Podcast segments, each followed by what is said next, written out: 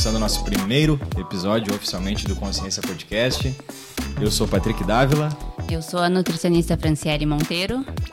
Eu sou o treinador Carlos Ortiz. E hoje estamos na presença do ilustríssimo médico Leonardo Luiz Marques. Cara, grande presença aí. Muito obrigado pelo ilustríssimo, né?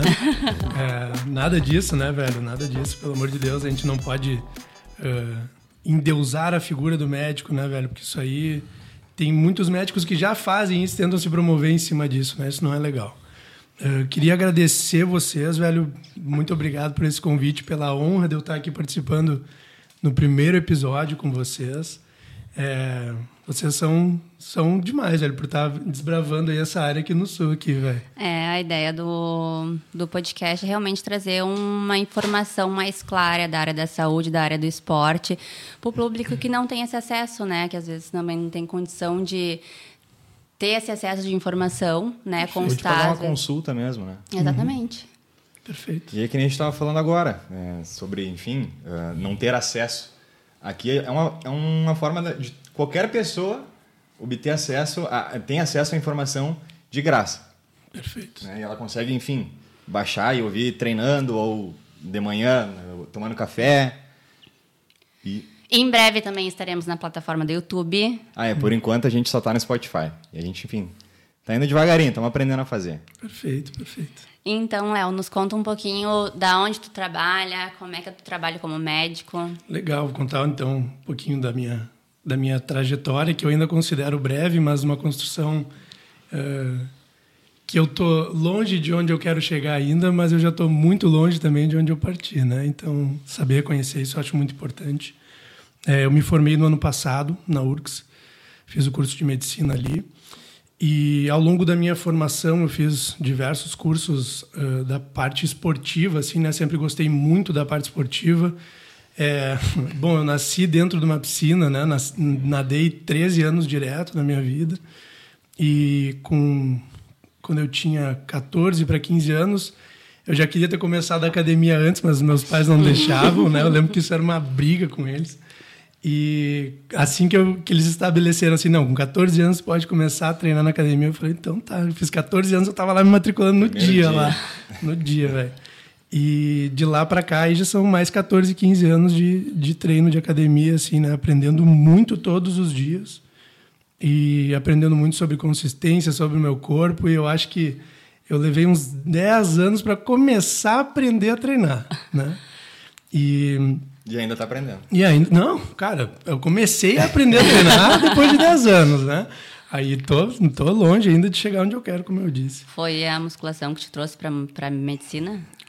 Não, não foi a musculação, foi, na verdade, eu fui trabalhar com o meu pai quando eu entrei no terceiro ano da escola e o meu pai tem uma clínica de hemodinâmica, né? E aí, cara, eu, eu trabalhei na parte administrativa com ele mas eu me apaixonei assim pelo, pelo trabalho que os caras estavam fazendo lá e por aquele ambiente ali que, que eu vi que meu pai conseguia criar com a, com a, com a equipe, assim, né? E eu falei, cara, isso aqui é o que eu quero fazer, velho, cuidar de gente desse jeito, assim. E aí eu comecei a me dedicar. Daí eu saí, com 17 para 18 anos, eu saí de casa, vim morar em Porto Alegre, fiz três anos de cursinho aqui. Onde é que tu morava antes? Novo Hamburgo. Campo Bom, né? Mas estava fazendo toda a minha vida em Novo Hamburgo. E me formei em Campo Bom, na Escola Santa Terezinha. E aí me mudei para cá em 2011 e faz 10 anos que eu tô aqui, já não saí mais, né? Quando tu te mudou pra cá, tu já tava pra entrar na faculdade ou veio pra eu cá tava, pra Eu vim entrar? pra cá para fazer o cursinho para entrar na faculdade. Aí eu fiz três anos aqui de cursinho, passei em 2014 na URGS. eh, Em 2020 eu me formei. A nossa ideia aqui também é trazer além né, da, da questão técnica em si, um pouco da formação do profissional. Perfeito. Cara, não sei se tu lembra, lógico que tu lembra, eh, mas eh, acredito que era mais pro final da tua graduação que tu tava pensando em desistir, né? Cara, sim, velho. Sim, exatamente por questões de saúde. Não pensando em desistir assim, mas que eu comecei a, a, a perceber que muitas das coisas que eu estava aprendendo ali não era o que eu, que eu pensava sobre saúde, né? Eu queria, não na era. verdade, puxar um pouco sobre, sobre esse assunto. assim, É, né? exato, Já começar assim. um pouco mais polêmico. E beleza, beleza, vamos pegar pesado já do início. E, cara, e eu comecei a perceber muito assim, né, principalmente quando eu comecei a ter mais contato com os pacientes nos dois últimos anos, que eu fui para dentro do hospital e não saí mais, né? Ahn, que eu já não participava mais de tantas aulas, de tantas salas de aula, mas que o contato com o paciente foi ficando cada vez mais intenso, assim, né?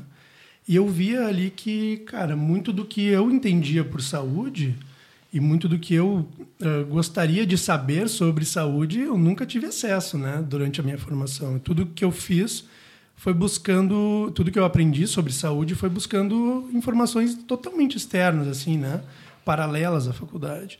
Nos cursos que eu fiz, nas, nas informações que eu buscava, nas coisas que eu gostava de ler e estudar, nas discussões que a gente teve muitas vezes, né, velho? Cara, esses dias eu achei um diploma, desculpa interromper, achei um diploma meu que a gente fez lá num, num curso lá no, lá no TCT. Uhum. É, Com isso aí, Adam, com o Adam, isso aí, velho. Isso Então, aí. pra tu ver, em 2017 a gente já tava Sim, cara, um, desde um- antes um disso, dos caras exato. que hoje é referência, né, farmacêutico, falando sobre justamente o doping no esporte. Exato, exato. E foi um grande dia, foi um dia de muito aprendizado. Eu lembro que, de- na verdade, deveria ter lá mais uns dois dias pra gente discutir lá, né? Porque tinha coisa pra gente falar. Tinha tá coisa louco. ainda, cara. E, e sempre tem, né? Sempre tem, sempre vai ter coisa pra gente discutir.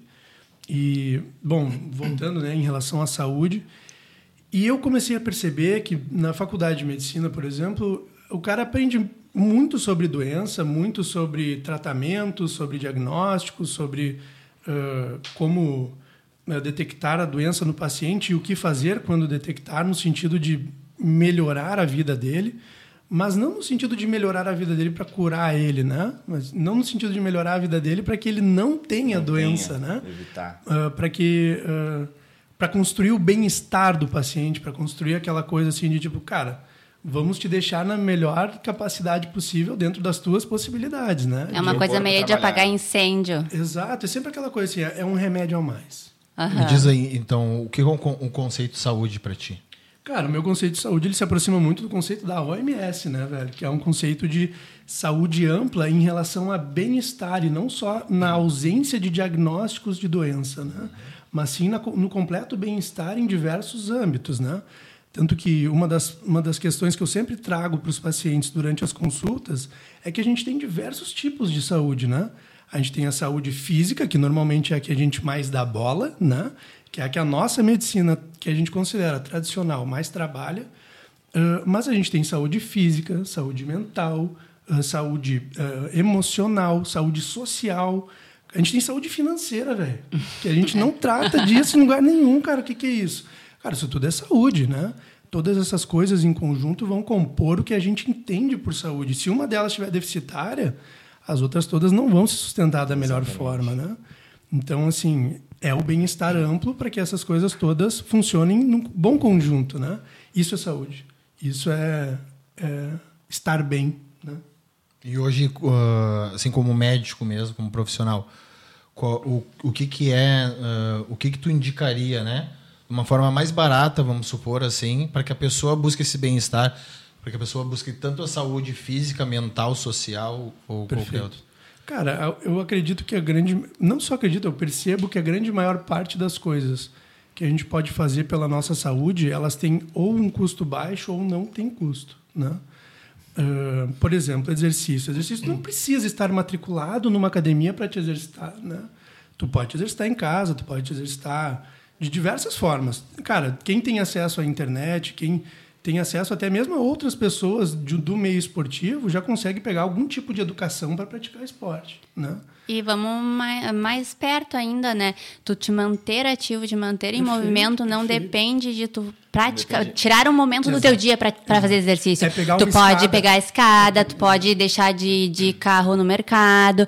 O corpo ele foi feito para se manter em movimento e hoje até por uma cres, uh, o crescimento da sociedade em si, né, a gente tem mais acesso a alimentos ruins uhum. e menos acesso a coisas que nos mantêm em movimento. Eu, eu, eu, eu penso assim que não é nem só acesso, é estímulo. Estímulo a gente não tem estímulo a ter uma alimentação saudável. Cara, se tu pegar, a gente está em Porto Alegre, tem feira em algum lugar de Porto Alegre todos os dias. Todos é. os dias. E não, Mas e não, é divulgado. E não de locais longe. Se a gente pegar assim aqui próximo, nos bairros, a gente vai ver que tem feira, alguma feira, pelo menos todos os dias, em algum turno. Sim. Não, isso, uh, isso é verdade. E, cara, uma baita de uma feira sábado de manhã, todos os dias ali na Redenção, né? Que é uma Sim, das maiores feiras aqui de Porto Alegre. Grande maior parte das coisas orgânicas. Sábado na Epator, Terça-feira na Epatur. Entendeu? Tipo, cara, uh, isso, isso aí é uma forma, uh, Ortiz, de buscar saúde para mim. Acessar coisas nesse sentido. Tu vai ter que te alimentar de alguma coisa.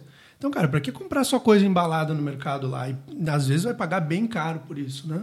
Cara, numa feira, muitas vezes tu vai ter acesso a alimentos mais baratos, alimentos in natura, que, cara, frutas, fruta, a grande maioria, tu, tu simplesmente come ela, tu descasca, tu, sei lá, às vezes nem precisa fazer isso e tu come ela. Um, é que não é mais cultural da nossa não. sociedade ter esse, essa questão do alimento in natura. Exato. Eu acho que foi se perdendo e eu vejo muito isso. Acho que ali mais ou menos na, na época dos meus pais, por exemplo, que os dois começavam a sair para trabalhar e a mãe já não fica mais em casa para cuidar da alimentação da uhum, família. Uhum. Aí tu já alimenta a família de uma forma mais rápida, mais prática. Aí a indústria te dá alimentos mais práticos, mais rápidos para que tu possa fazer isso.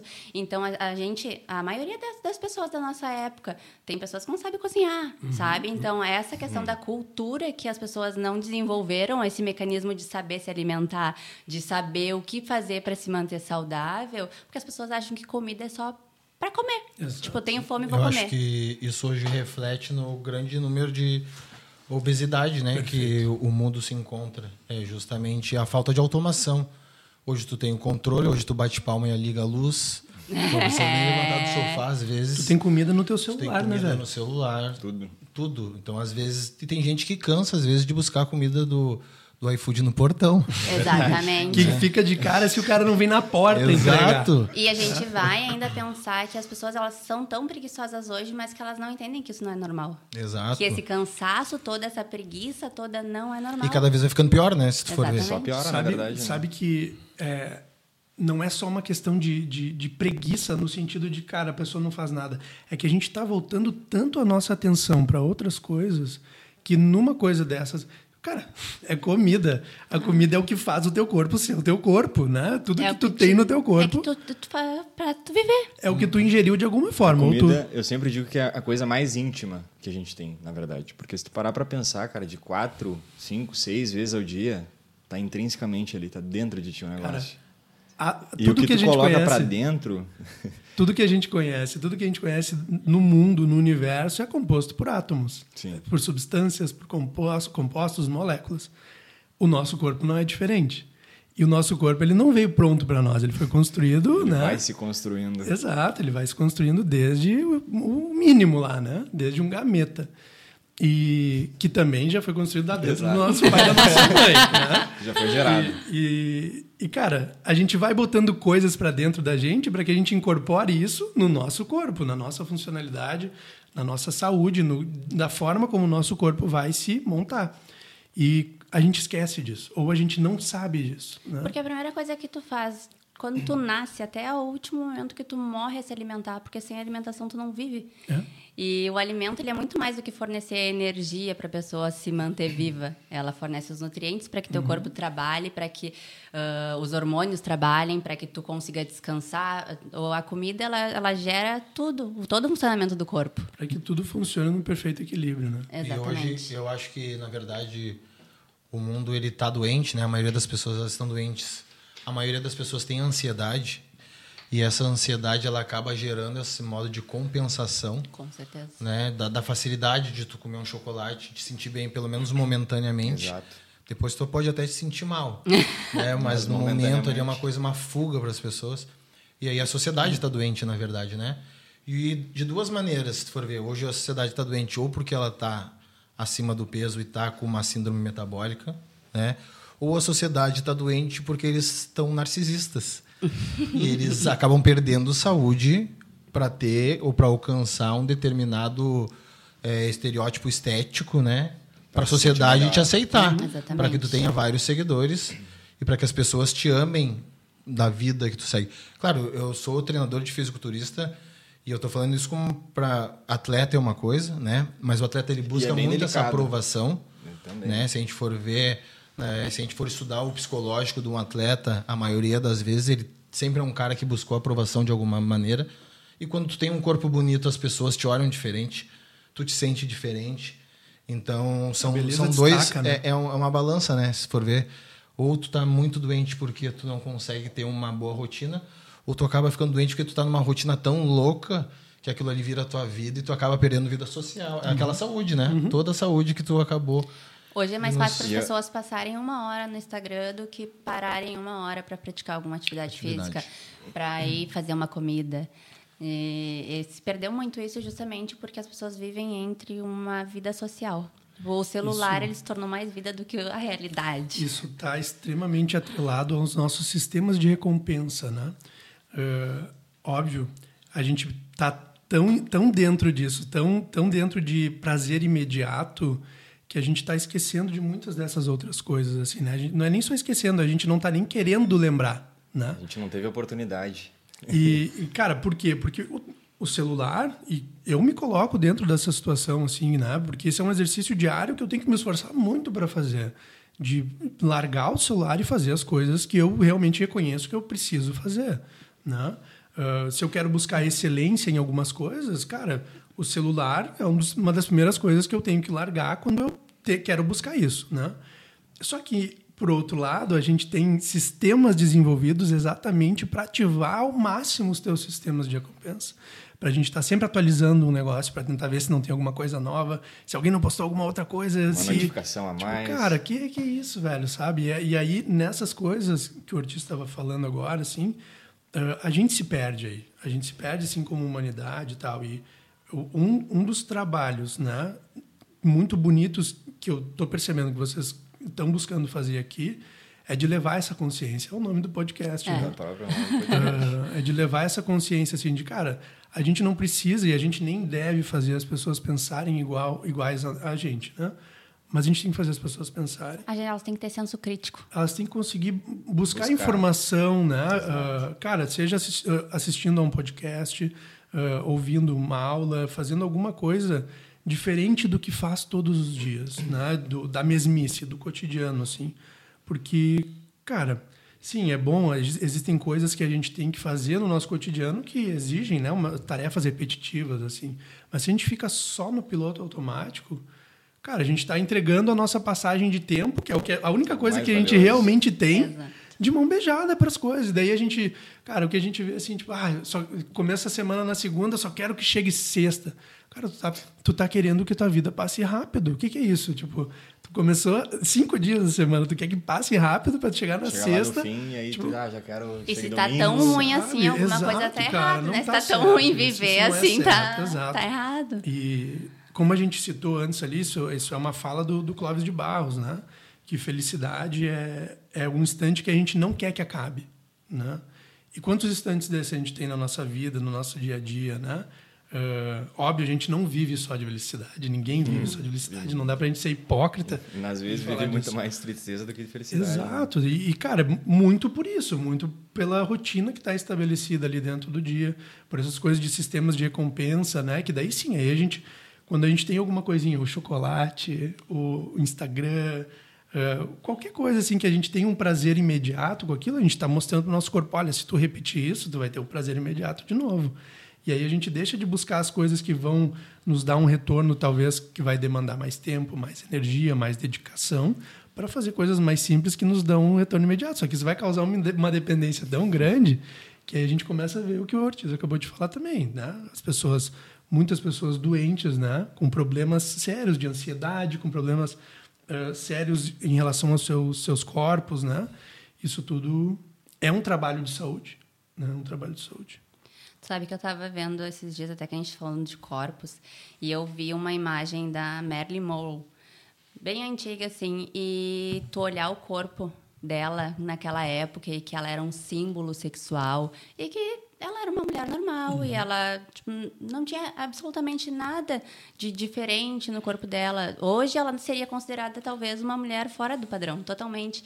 Então, o padrão é uma coisa muito construída ao longo da sociedade. Sim. A gente é meio que um robozinho que vai vai seguindo o ritmo que que o mundo dita, né? Ah, agora é época, é a era do peitão. Uhum. Agora todo mundo tira o silicone, sabe? É, é, muito isso, sim. E, e se tu não para para pensar na tua saúde, além do que tu quer mostrar para os outros, tu vive uma vida de ilusão. Tu vai, vai viver a tua vida toda buscando agradar os outros e sem pensar em ter teu próprio prazer, a tua própria felicidade, o teu próprio bem-estar de saúde, porque muitas vezes essas pessoas elas passam tanto tempo buscando uma aprovação, né, com o corpo, com a estética, e chega lá no fim da vida não construiu nada. E às vezes nem chegou no que ela queria. Uhum. Fica a vida toda em busca disso. É, às vezes o que ela queria, ela nem sabe o que ela queria, né? e tu acaba perdendo uma vida social, né? Que eu acho que é o mais importante. É, de qualquer maneira. E eu acho que socializar hoje é, o, é a chave de tudo. Tu poder conversar com as Ainda mais a gente está vivendo uma época de reclusão, né? Da gente tem que estar tá, é, mais fechado, mais longe um do outro. A gente vê a importância e às vezes tu entrando num ritmo em falando de saúde mesmo, né? É, eu acho que qualquer aspecto de saúde fisiológica ou metabólica tem influência psicológica. Claro. Né? E, e o contrário também. E o contrário. E, é, e acaba sendo também. afetado. Uh, mas é, hoje, falando como treinador, como a, eu não começo a preparar nenhuma pessoa se eu vejo que aquele cara não está bem psicologicamente. Uhum. Porque ele não vai conseguir vencer. Né? Eu vou acabar é, ferrando, né? a gente vai acabar é, regredindo a vida dele. Talvez não fisicamente, né? mas sim socialmente, é, com a família, com o emprego. Porque cara vira a chave, né? Sim. E tu acaba perdendo o feeling. E às é, vezes ou... bota o físico acima de tudo. Acima é, de ou ele vai conquistar isso a que custo, né? Exato. Exatamente. Exatamente. Que custo. É muito massa essa tua, essa tua visão, Ortiz, de passar até para as pessoas, porque acho que a maior parte dos profissionais hoje que trabalham com a linha estética esquecem que eles são profissionais da saúde, que eles precisam prezar pela saúde da pessoa acima de tudo. Que independente dela querer uma coisa, tu tem que orientar, não é julgar, o que ela quer, mas orientar e olhar ela além do que ela quer. E às vezes pegar e dizer o que ela precisa ouvir. É, o, o fato é esse, é o jeito de tu falar, né? Porque às vezes não adianta tu excomungar Exato. uma pessoa também, mas de tu fazer a pessoa enxergar. Cara, esse não é o momento. Não é o melhor né? para ti. O melhor para ti é exatamente isso e é uma fase de construção. Tu não demorou 30 anos para engordar? Não vai ser em três ah, dias que tu vai emagrecer. Perfeito, Exatamente. Perfeito. Não é? Eu digo isso então, muito para os pacientes. E é né? real, né? Eu ah, até fiz muito, um vídeo muito. semana passada sobre isso, que as pessoas elas querem decidir emagrecer, elas, aí elas começam a praticar exercício físico, começam a, a, se alimentar melhor e querem que mude todo o peso que elas tinham em 30 dias. E muitas vezes querem uma pílula mágica. Exato. É o que as pessoas mais procuram. Mais procuram. Querem a pílula mágica. Querem assim, tipo, cara, me, me dá uma vitamina, me dá algum. Tipo, cara, me dá até mesmo né, hormônio. E aí, muitas vezes, tu percebe que a questão da pessoa não buscar uma, uma qualidade de saúde não é questão financeira. Porque hum. quanto ela gasta no cremezinho lá do, uhum. do bumbum uhum. para tirar o... celulite. Na cinta. Nas cintas, né? Porque muitas pessoas, às vezes, também veem essas coisas, porque é bem diferente, né? Agora a gente falando de um público... Uh, de é um saúde normal. Não sei né? como é a questão até da aplicabilidade de cinta em um atleta, por exemplo, se, se tem alguma alguma real um benefício em relação Olha, a isso. Cientificamente não, não, não tem nada. É, eu, né? É aquela coisa que tá ali pra só gastar dinheiro. Eu acho que até piora, né? Porque tu vai acabar deixando aquela musculatura um pouco mais fraca. Exato, não tem exato, estabilidade. Exato. Obrigado, Muitas perfeito. pessoas me perguntam sobre isso na né, consulta. E, e pelo pouco né, que eu sei ali, que eu falo, né? Ó, Tá deixando, tá dando um. Fazendo... Deixando de trabalhar, tá Exato. deixando de trabalhar, e aí o um músculo não músculo faz. deveria é a mesma né? coisa da pessoa ir lá tomar um leitezinho sem lactose, zero lactose, né? Que sem lactose não tem, com a enzima ali, Exato. achando que tem intolerância. Teu corpo vai parar de produzir aquela enzima Pode- justamente porque Pode induzir tolerância, né? Inclusive. Exato. porque tu não existe, aí tu tá ali fazendo uma coisa pro teu corpo parar o trabalho natural dele. Perfeito. E, e sobre essa questão de saúde, assim, né? Que a gente está trabalhando tanto aqui, e a gente conversou ali um pouquinho antes também. Essas, essas múltiplas abordagens que a gente faz com o paciente, né? essas, essas abordagens integrativas que a gente faz com o paciente, cada um na sua área, né? Educação física, nutrição, fisioterapia, medicina, ah, cara, pre- preparador físico de alguma outra forma, psicólogo, psiquiatra, né? Porque a gente negligencia também muitas dessas questões assim, né, de desempenho. Ah, mas a gente tem que eu penso assim, pelo menos isso é o que eu busco fazer nas minhas condutas, nas minhas consultas, ah, quando eu tenho a proximidade com o paciente, assim, é tanto que um dos meus primeiros pedidos, né, eu trabalho na Care Club aqui em Porto Alegre, ah, eu sou médico head ali deles, a gente é composto por um time integrado, a gente é composto por nutricionistas, né, por outros médicos, né, da área da medicina ali, a gente tem ah, desculpa, a gente tem ortopedista, a gente tem endocrinologista, e dentro da Care também tem fisioterapeuta, tem preparador físico, né? É um, é um time bem integrado e todos os times conversam entre si, né? É um trabalho multidisciplinar, né? Multidisciplinar, exatamente. E a gente estabelece um padrão de até mesmo evolução e, e formas de colocar as informações do paciente ali para que todos os que lerem consigam entender o que, que cada um está tá trabalhando, né? Que a gente chama de a base, né? Ah, que é alimentação, bem-estar, hum, aparelho locomotor, saúde clínica e exercício físico. Eh, dentro dessas questões, a gente aborda tudo sobre saúde com o paciente e todas as áreas vão, vão, vão trabalhar nesse sentido. E a gente também tem uma massoterapeuta, né, que também, cara, para fazer trabalho de relaxamento, de soltar contraturas, né, de dar uma, um, suporte bom ali também para o paciente, para a gente cuidar de todas as formas do paciente. Ah, e um dos meus primeiros ah, pedidos ali, quando, eu- quando eu comecei na Care, é que tivesse um quadro dentro da minha sala. Né? Para quê? Para que explicar para o paciente o que eu estou entendendo na minha cabeça, o que eu já sei, o que eu já estudei, o que eu estudo de novo todos os dias, o que eu vou continuar estudando até o fim dos meus dias. Que na minha cabeça faz sentido e que eu estou entendendo tudo o que eu estou vendo ali quando eu estou explicando alguma coisa mas que de repente para o paciente pode fazer total diferença se eu desenhar para ele. E quando eu estou desenhando, eu estou aprendendo de novo, eu estou ensinando alguém e eu estou dando mais uma forma de acessar a informação para o paciente, né? Que é a forma visual, para que isso faça sentido para ele também. Por quê? Porque eu não vou estar com o paciente 24 horas por dia, né? Do lado dele, nenhum de nós, né? Nenhum de nós vai estar com aqueles que a gente que a gente atende, que a gente cuida 24 horas por dia. E a pessoa vai ter que tomar decisões por ela mesma. Ela vai ter que decidir se, é o, se o alimento que ela vai comer naquele momento é tranquilo ou não dentro do objetivo dela de vida, ah, ou se ela vai abrir mão de uma dieta fixa para ter um momento feliz com a família dela e dividir uma refeição com a família todos sentados à mesa, né? Ah, ou se não, ou se naquele momento ela deve se focar um pouquinho mais, se está numa preparação, alguma coisa assim. Então, assim, a gente não está com o paciente 24 horas por dia. Então, educar o paciente é muito importante para que ele tome as melhores decisões. Até porque, assim, a gente não é pai nem mãe de ninguém, né? E não cabe a nenhum de nós ficar puxando a orelha, ficar dizendo, bah, meu, olha só, tipo, emputecer e tal, brigar com o cara. Isso aconteceu essa semana. Eu tenho um paciente, eh, eu posso expor isso de alguma forma, né? Porque é um combinado nosso, o Marcelo, ele é judoca profissional. E, e cara, ele chegou lá no consultório e a gente tinha alguns acertos para fazer. Em alguns deles não tinham ido exatamente como a gente combinou. E, cara, ele sentou lá no consultório, a gente teve uma conversa longuíssima e eu conversei com ele. Troquei ideia, expus, né, diversas situações e tudo sempre numa boa, assim.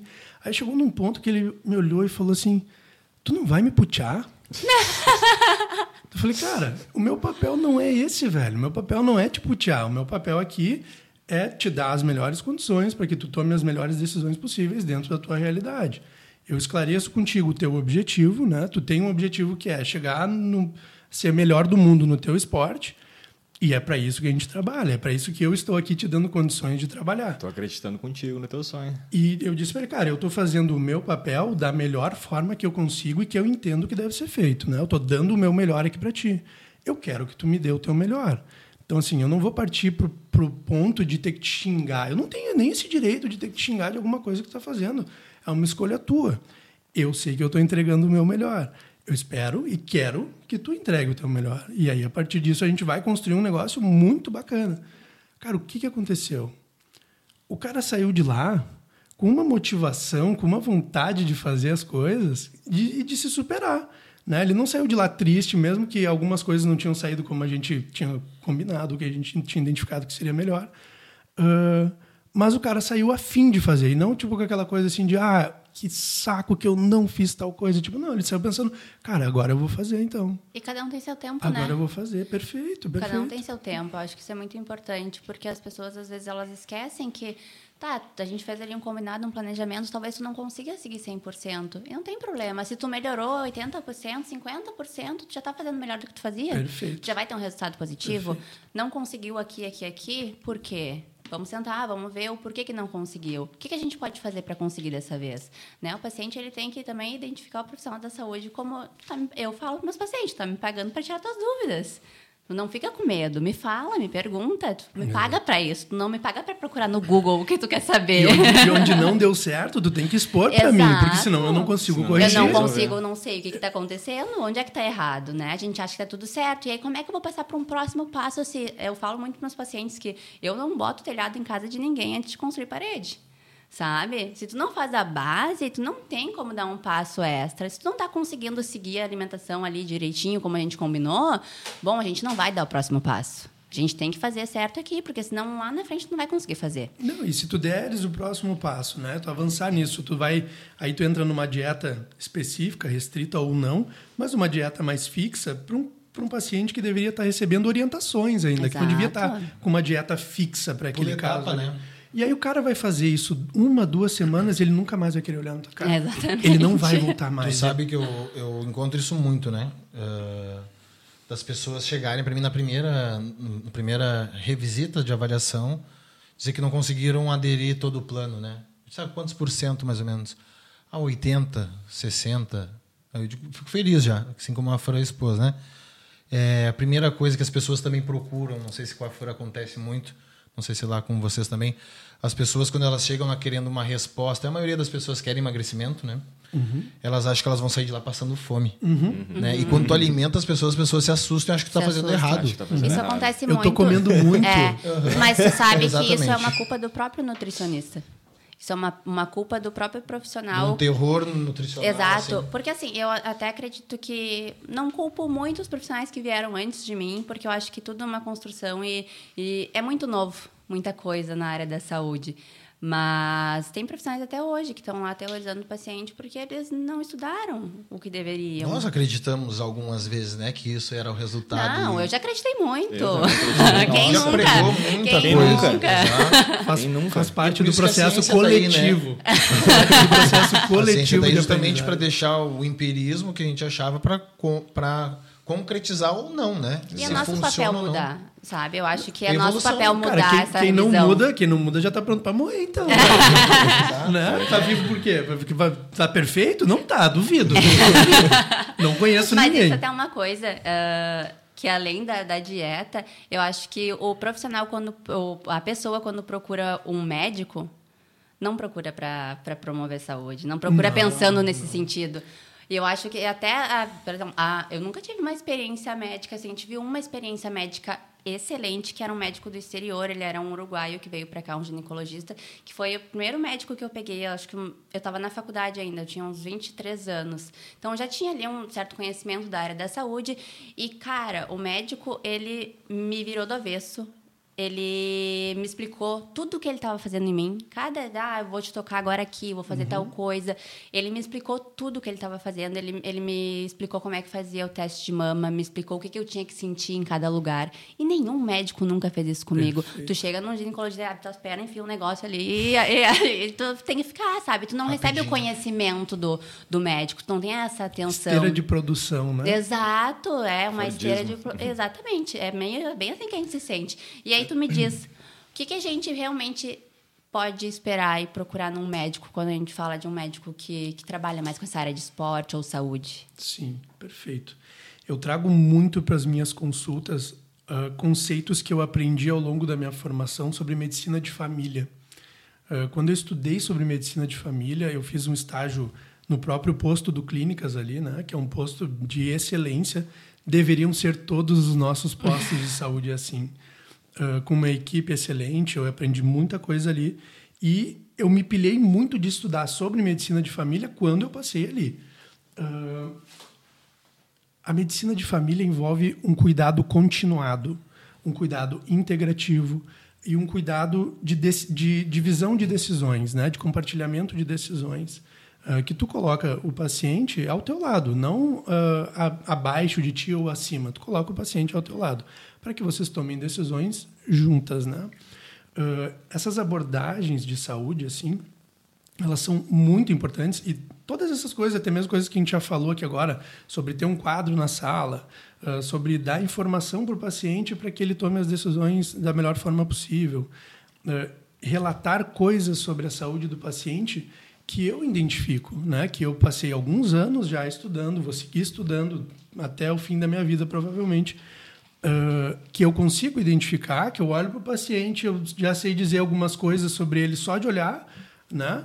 assim como da parte de treinamento, assim como da parte nutricional, né? A gente consegue acessar informações só de olhar para as pessoas quando a gente se dedica para uma área e, e isso para mim é óbvio, para ti é óbvio, para o Ortiz é óbvio, para Patrick é óbvio, para todos nós é óbvio, mas para o paciente que nunca estudou isso, que nunca acessou isso, Perfeito. não é óbvio.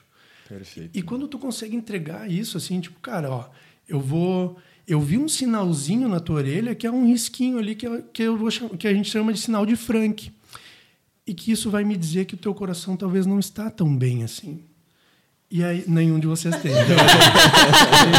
Não, tô aqui. É, sabe? São pequenas sutilezas. E que o médico bem treinado, o, educador físico bem treinado, pô, eu garanto, tu olha para um cara uh, fazendo um exercício, executando um negócio, sabe exatamente qual, o que está acontecendo ali que ele está fazendo errado. na maneira dele parar, né? A gente exato, já consegue ver velho, que ele tem exato. algum distúrbio, alguma. Um tu já sabe onde é que está o problema e, e tu vai pegando essa expertise com o passar do tempo, com a dedicação, com o estudo. Padrões nutricionais, a mesma coisa. Tu olha para o corpo da pessoa, tu já consegue identificar padrões Várias nutricionais. Uh, e quando tu educa o paciente, que tu mostra para ele sobre isso, que, cara, aconteceu, né? Essa semana a, eh, a gente está em investigação ainda. O paciente tinha hipocratismo digital, né? Um baqueteamento dos dedos. A ponta dos dedos dele está arredondada, né? Nas unhas. Cara, isso é um sinal de que a gente tem que investigar o tórax do paciente, né? Ah, porque ele tem alguma coisa que está causando uma hipoxemia ali, já subclínica, mas que já está mostrando isso na ponta dos dedos dele. Olha aí, e que o paciente não sabe disso. Né? Nem eu sabia. Eu não... Olha, já me falou duas coisas que eu não sabia. E da mesma forma, eu não posso chegar para o paciente e dizer para ele assim, cara, tu tem uma doença, vamos ter. Claro. Não, cara, não. Tipo, olha só, eu identifiquei, né, que a gente tem essa alteração aqui, a gente chama assim, né? Que, que tu acha da gente fazer alguns exames? Vamos fazer? Para descartar, se, né, se melhor se não tiver nada, mas se tiver alguma coisa que a gente pegue isso o quanto antes, né, para a tua saúde, para o teu bem-estar. Uh, isso faz diferença. Cara, isso é muito massa, porque até quando tu procura um profissional para fazer um check-up, às vezes o médico não quer nem te receitar os exames. Ah, mas por que tu quer isso? Sabe? Ou, ou só realmente faz e vai embora. E vai embora, não vai faz embora. uma. Eu, eu, a, a, única vez que eu fui foi naquele médico, assim, que realmente me revirou. Porque normalmente, ah, tô com dor aqui, tá? Ah, toma esse remédio aqui vai. Pô, ou quer ficar ali, uh, tem, uh, fica procurando, procurando, procurando. Tem uma paciente minha que tem um problema no joelho e que ela fez assim uma série de exames para e aí ninguém achava a causa. E eu falei para ela assim: Tá, e aí, o que, que adianta a gente achar a causa, né? O que, que a gente pode fazer para melhorar isso aí, sabe? E aí eu orientei ela para procurar um, um fisioterapeuta, né? Porque aí ela já tinha ido no médico, ela já tinha ido no ortopedista, ela já tinha ido em várias coisas e não tinham resolvido o problema dela. E ela estava tomando remédio, sendo que, tipo, não, não tem o que fazer, sabe? E aí eu orientei ela para procurar um físio e aí ele viu ela ali e falou que ah, um reforço muscular de tal jeito, uma alteração ali na questão postural dela já ia melhorar muito a qualidade de vida dela. A gente deixa isso muito de lado, né? O trabalho do fisioterapeuta na área da saúde é um trabalho de extrema importância. A gente isso rotineiramente a gente deixa isso muito de lado na área da saúde. E Não, não, eu queria que tu baixasse o volume pra eu fazer. Só, só afasta o mic, só afasta o mic. a vida real, né? Não tem, né, velho? Não tem. Segue o baile. Segue o baile. E ah, podia ter pedido aqui pra mim, não tem problema. não queria, não. Ah, então tá, não quer minha barba, nojento? Não, não queria água mesmo. É, Ah, mas toma essa pra essa aqui hidratar tá a suja, garganta. essa aqui tá suja. essa aqui tá Hidratar a suja. garganta. Cara, então assim, a gente, a gente deixa muito de lado o trabalho do fisioterapeuta e, ele, e esse trabalho é um trabalho essencial, assim, né? Ali, até mesmo na CARE, a gente acompanha muitos pacientes pós-cirúrgicos na, na fisioterapia também, né? Tem de reabilitação, o paciente fez uma operação, na grande maior parte das vezes de joelho, e ele está ali para fazer a reabilitação com o nosso time de, de fisioterapeutas, que é um time de excelência, né? Ah, e, cara, provavelmente se o paciente tivesse se preparado antes da cirurgia para fazer a cirurgia, já começando a reabilitação antes, ele já estaria muito melhor no momento da cirurgia. E esse exemplo eu tenho pessoal. Eu rompi o meu LCA, o, cruzado anterior esquerdo, ah, e eu levei um ano para fazer a cirurgia de reconstrução né, dele. Vai, eu lembro bem como, como é que foi essa, Cara, essa novela aí. foi um tempo de preparação importante, né? Eu fiz todo uma, uma, uma, um acompanhamento, né, de treinamento de fisioterapia para dar melhores condições para mim, para que eu fizesse a, a cirurgia de um modo melhor. Por quê? Porque na, naquela época eu nem formado era, estava longe de me formar ainda. Eu já entendia que isso era uma parte essencial para mim. E eu lembro até hoje, assim, eu saí da cirurgia, eu fiz a cirurgia numa quarta-feira, de tarde, na quinta-feira, um pouquinho antes do meio-dia, eu saí do hospital, os caras me entregaram as muletas para eu ir embora, eu falei, não preciso. Não preciso de muleta.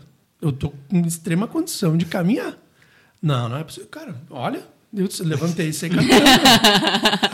O- cara ficou falando, É um "Não Não é milagre." possível, velho. Leva junto, mas leva junto a muleta. Eu falei, cara, tá, beleza, eu levo junto a muleta. Eu saí com a muleta embaixo do braço. e fui embora caminhando. Fazendo passada. Aham, fazendo passada com muleta. Eu, eu confesso, o joelho não tava podendo Mas tu, dobrar. se eu não me engano, tu foi na tua segunda sessão de físio de bike, não foi? Sim, cara, foi na, na segunda semana. Na segunda semana. Cara, foi aqui em cima da.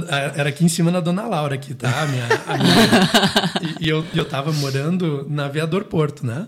Já tava morando na Aviador Porto. É, é, tem uma distância aí, né?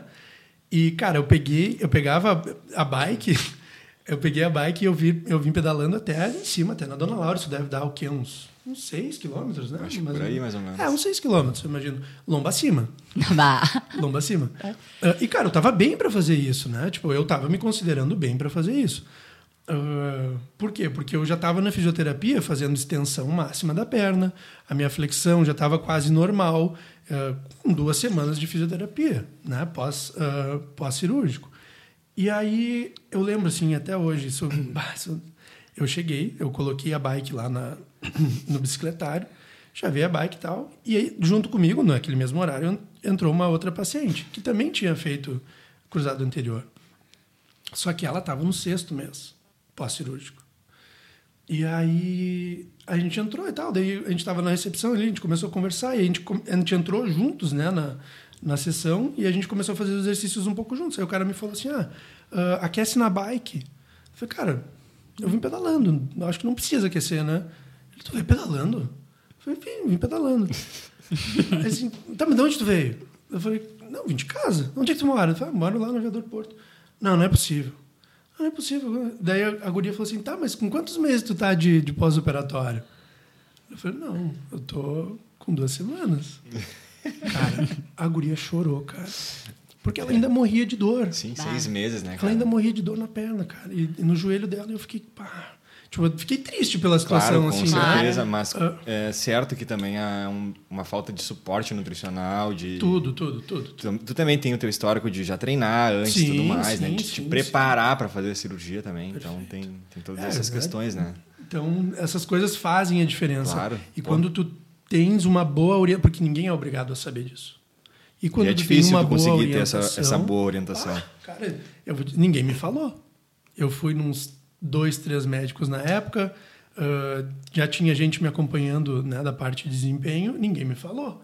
Isso foi o que eu entendi que eu deveria fazer. Tipo, cara, eu tô com uma estrutura menos no meu joelho, né, para me dar suporte e sustentação, e o mínimo que eu posso fazer é dar uma melhor condição para minha musculatura para que eu consiga segurar o tranco, né? Até mesmo por quê? Porque eu não demorei um ano para fazer, porque eu pensei assim, ah, vou ficar um ano me preparando. Não, eu tinha um período ali que eu teria umas férias da faculdade e aí eu poderia fazer isso, né? Com seis meses eu achei que não era suficiente, então obrigatoriamente eu fiz com um ano, né? Mas eu acho que ali a partir do oitavo mês eu já poderia ter feito, porque eu estava com uma boa preparação, eu estava me sentindo bem e o resultado, para mim, foi esse. Eu recebi alta muito precoce. Eu até mesmo falei esses dias ali para os fisioterapeutas da Quera ali, eles acharam até um pouco absurdo o que eu fiz, né, de receber alta tão cedo. Ah, mas, cara, super bem. Eu agacho No hoje teu com... caso, foi o que serviu. Eu agacho Tu hoje com que eu- 60, 70 quilos de cada lado, velho. Não tem dor nenhuma no joelho. Eu tenho uma vivência de um atleta, na verdade, que também eu acho que vai muito do profissional que te atende, falando em fisioterapia mesmo, né? De recuperação. Tem muito profissional que tem um medo, né? De passar do limite. E quando a gente está falando de atleta, quando a gente está falando de uma pessoa bem treinada, a gente tem que é, Dá um estímulo maior. é, vamos dizer, exagerar um pouco nesse ângulo, né, nesse estímulo. Tanto é o Ricardo Miranda mesmo, né? Ele rompeu, acho que o O quadríceps. foi o reto femoral, se não me femoral. E na primeira sessão, tipo, o médico disse que não era para ele apoiar e o fisioterapeuta disse não. Não, manquinho, vamos apoiando o pé e já vamos.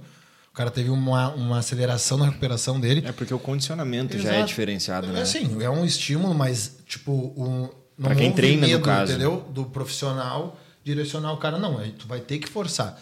Tu vai sentir desconforto, com certeza. Tu tá num pós-operatório. Teu músculo é forte. Claro, ele fez todo o mapeamento desse cliente. Sim. Mas Tinha é o certeza do domínio que ele tava cara, né? fazendo, é. Porque muitas vezes tu ir lá e tomar só um estímulo elétrico ali e achar que tu vai melhorar, tu vai ficar seis meses na cama. Exatamente, velho. Exatamente, exatamente. E eu lembro nas manipulações assim que eles faziam, né? Cara, eu lembro, eu comentei com o Patrick na época, eu falei, cara, a fisioterapia que eu tô fazendo basicamente é aguentador, velho. Aguentador, por quê? Porque o cara. Tu não consegue fazer a extensão máxima da perna e o cara vem e bota um peso em cima do teu joelho, velho. E aí, óbvio, dói, dói pra caralho, né? Desculpa a palavra, mas liberado. dói. Mas dói. Ah, e, cara, e é um troço que é muito desconfortável. Só que aí, poxa, eu já tinha aí um histórico, isso foi em 2017, 2017 que eu fiz a cirurgia. Eu já tinha um histórico aí de 10 anos de treino. Já sabia tolerar um pouco de dor na. Na, na- É. né? Tipo, eu já sabia que, tipo, cara, tem desconforto, o que, que eu vou fazer? Não quer dizer Né? que vai machucar mais, é porque, até porque o corpo é adaptável, né? E, e, cara, eu conversei com o fisioterapeuta e disse: olha, ah, é isso? Ele falou: cara, é isso, né? Eu não vou fazer nada para te machucar aqui. Eu falei: então tá. Então vamos aguentar a dor e é azar, né, velho? Pega uma. eu pegava uma, uma, uma toalha assim, botava na boca e mordia, velho. Mordia, mordia forte. assim. Cara, Aguentando. aguentando, velho. Por quê? Porque Era o que tinha que ser em feito. quatro, cinco, seis semanas eu não tava mais na fisioterapia. Eu tava, já tava indo pra fisioterapia pedalando quando eu comecei. Em quatro, cinco, seis semanas eu tava 100% funcional. Cara, quando eu comecei a estudar um pouco sobre saúde, eu comecei a ver como meu avô é um cara incrível pra questão de saúde, velho.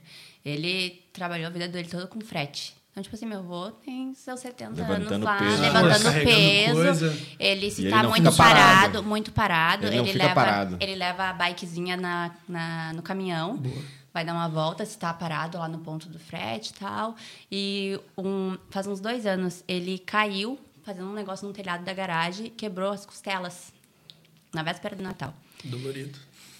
No outro dia, ele estava sentado assim, todo mundo no Natal, ele sentado na cadeira, assim, ah, vou me levantar, tô parado demais. E aquilo me ficou na cabeça, assim, tu vê. Tipo, realmente ele já tem aquele pensamento, né? Tu já vê que aquela, aquela época, aquela geração, tem aquele pensamento de não vou ficar parado, eu tenho que me mexer para isso aqui melhorar. Os caras trabalhavam na roça. Os caras tinham, eles tinham que ter vários filhos para todo mundo ter que trabalhar junto, velho. Tipo, pra ninguém ficar parado. Tipo, se, se, criou assim por muito tempo, né? A gente pega pessoal do interior, assim. Porto Alegre já não é mais tanto assim, né? A gente, quanto mais para o centro é. a gente for, né? A parte urbana, uh, menos assim. Mas e, e são hábitos que a gente vê Poxa vida, que, quantos de nós não tem histórias de, de avós, de bisavós que viveram aí Meus naquela pais. época? Quando eu era pequeno, meu avô mastigava alho. Mastigava alho, ficava assim... Sem ter, cara, sem ter, sem ter médico, sem ter nutricionista, sem ter nada na volta. Sem ter nada, sem ter remédio. Só sabia que... Sem ter remédio. Tem, uma, tem é umas ervas lá, é, uns chás, umas coisas uhum, assim. Funcionava. E era isso, velho. E toca pra frente, entendeu? E os caras viviam muito. Às vezes faziam duas, três refeições no dia, passavam o dia inteiro embaixo do sol, capinando e, e faz, limpando roça. Galera extremamente Mas ativa. comiam bem? Comiam comida. Comida, comida. Comida de verdade. E eram ativos, né? E eram ativos. Ativos. Fisicamente ativos. Não, né? Ou até mesmo assim, tipo, ah, come pão, mas o pão é da farinha do negócio que ele plantou lá, entendeu? Tipo, não, não, não é um negócio que foi comprado. E nem só o comprado, tipo, a composição diária dele, É, né? A Tipo, composição diária da dieta em si. a, né? a questão ali de colocar os nutrientes necessários para que o corpo funcione corretamente. Uhum. O que eu digo muito para os meus pacientes é isso, sabe? Ah, até eu e o Patrick, a gente fala muito isso de que o problema não está no que tu come, e às vezes no que tu deixa de comer. Né? A maioria Os- das vezes é no que tu não come. Deixar de colocar os nutrientes necessários não- para ter aquele equilíbrio. Ah, vou comer uma coisa aqui que vai, vai me encher, vai me inflamar. Vou colocar antioxidante ali, vou desinflamar. Então é o equilíbrio. É o equilíbrio que tem que ter também. E o conhecimento que as pessoas têm que ter em cima disso. E assim, a, a parte do consumo saudável também vai ocupar um espaço até mesmo na saciedade do paciente. Exatamente. E às vezes, por ele estar consumindo alguma coisa um pouquinho mais saudável, ele já, mesmo consumindo algo não tão saudável assim, ele já não vai comer um quilo de batata frita. Exatamente. Mas entra naquela questão que a gente falou do. Às vezes o cara comer, sei lá, tem gente que come tranquilo uma pizza inteira. Eu sou esse. Tá, mas aí tu vai, aí tu vai dar. não- mas eu não faço. Mas eu Sim, não, esse. mas falar da- das pessoas que reclamam de, de comida, sobre ansiedade e tudo mais, e aí tu dá pra essa pessoa um prato de comida de verdade mesmo. É muita é comida. muita comida pra ela. Não, cara, tu botar às vezes duas aí- mil aí calorias essa em, pessoa- comida, em a comida- pessoa acha que é muita É coisa. muita comida. Se apavora é muito. Ela come dois hambúrguer. É, tu, lembra, tu lembra na época, é, nessa mesma época da fisioterapia, a gente estava fazendo ah, acompanhamento, assim, o, o Patrick estava me dando excelentes orientações.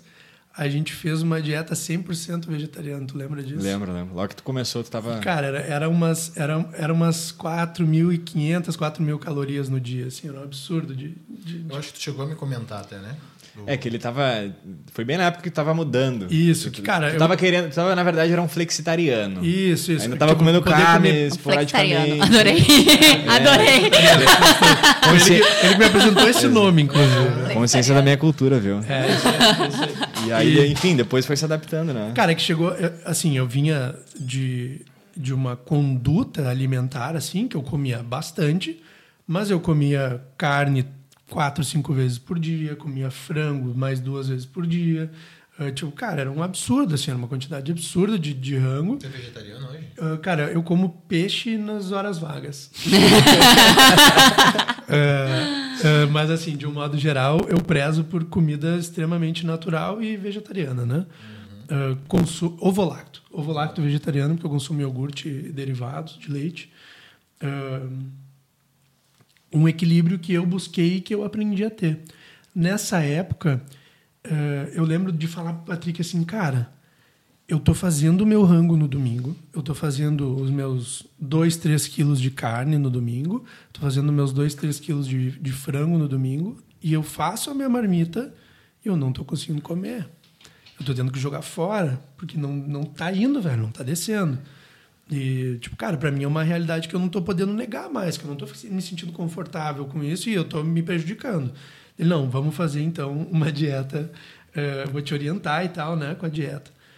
E, cara, aí me orientou, né? Me, me ajudou. Eu lembro que tu foi lá em casa, a gente começou a conversar e riscar num papel, assim, né? O que, que a gente... Sim, porque na real, na época, eu também não tinha muita, muita ideia do que, que tu queria fazer, né? E foi uma construção minha e tua ali. Foi sim, os sim, dois foi uma construção ali. que a gente fez juntos, assim, de tipo, cara, o que, que tu acha de tal coisa? Cara, eu acho tal coisa. Não, e tal coisa, bah, tal coisa é foda. Não. e a gente foi indo assim. Aí a gente ah, estabeleceu, né? Cara, na época, empirismo, a gente estava buscando Sim. construir ali um conhecimento.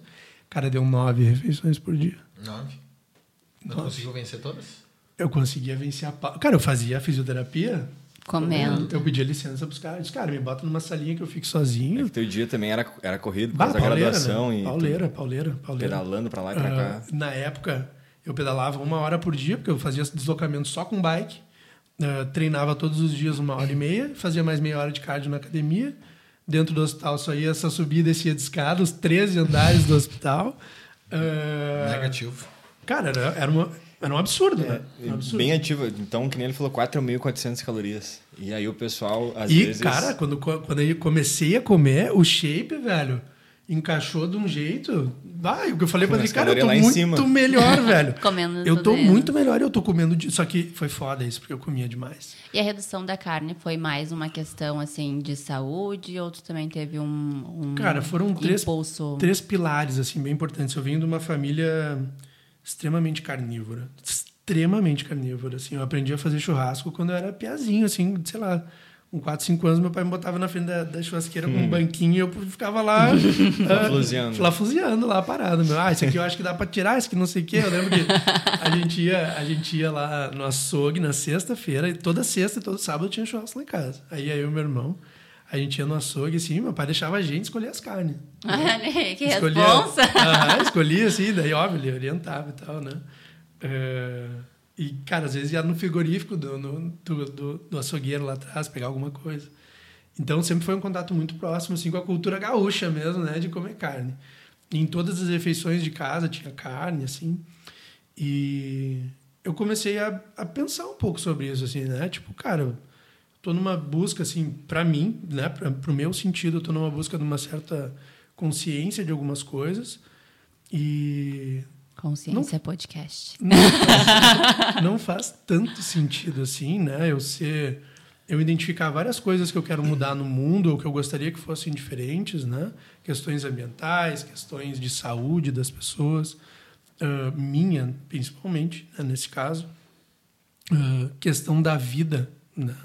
De cara, de entender que Poxa, eu lembro que um dia eu tava, eu tava em Osório, assim, fui fazer. Tinha um, tinha um boizinho, assim, né? Na frente, na frente da casa, assim, que eu tava. E eu saí, fui dar uma caminhada, assim, e o boizinho começou a chegar perto, assim. Eu bot- fui botar a mão pra fazer carinho, ele fez que nem um cachorro, assim, Ai, sabe?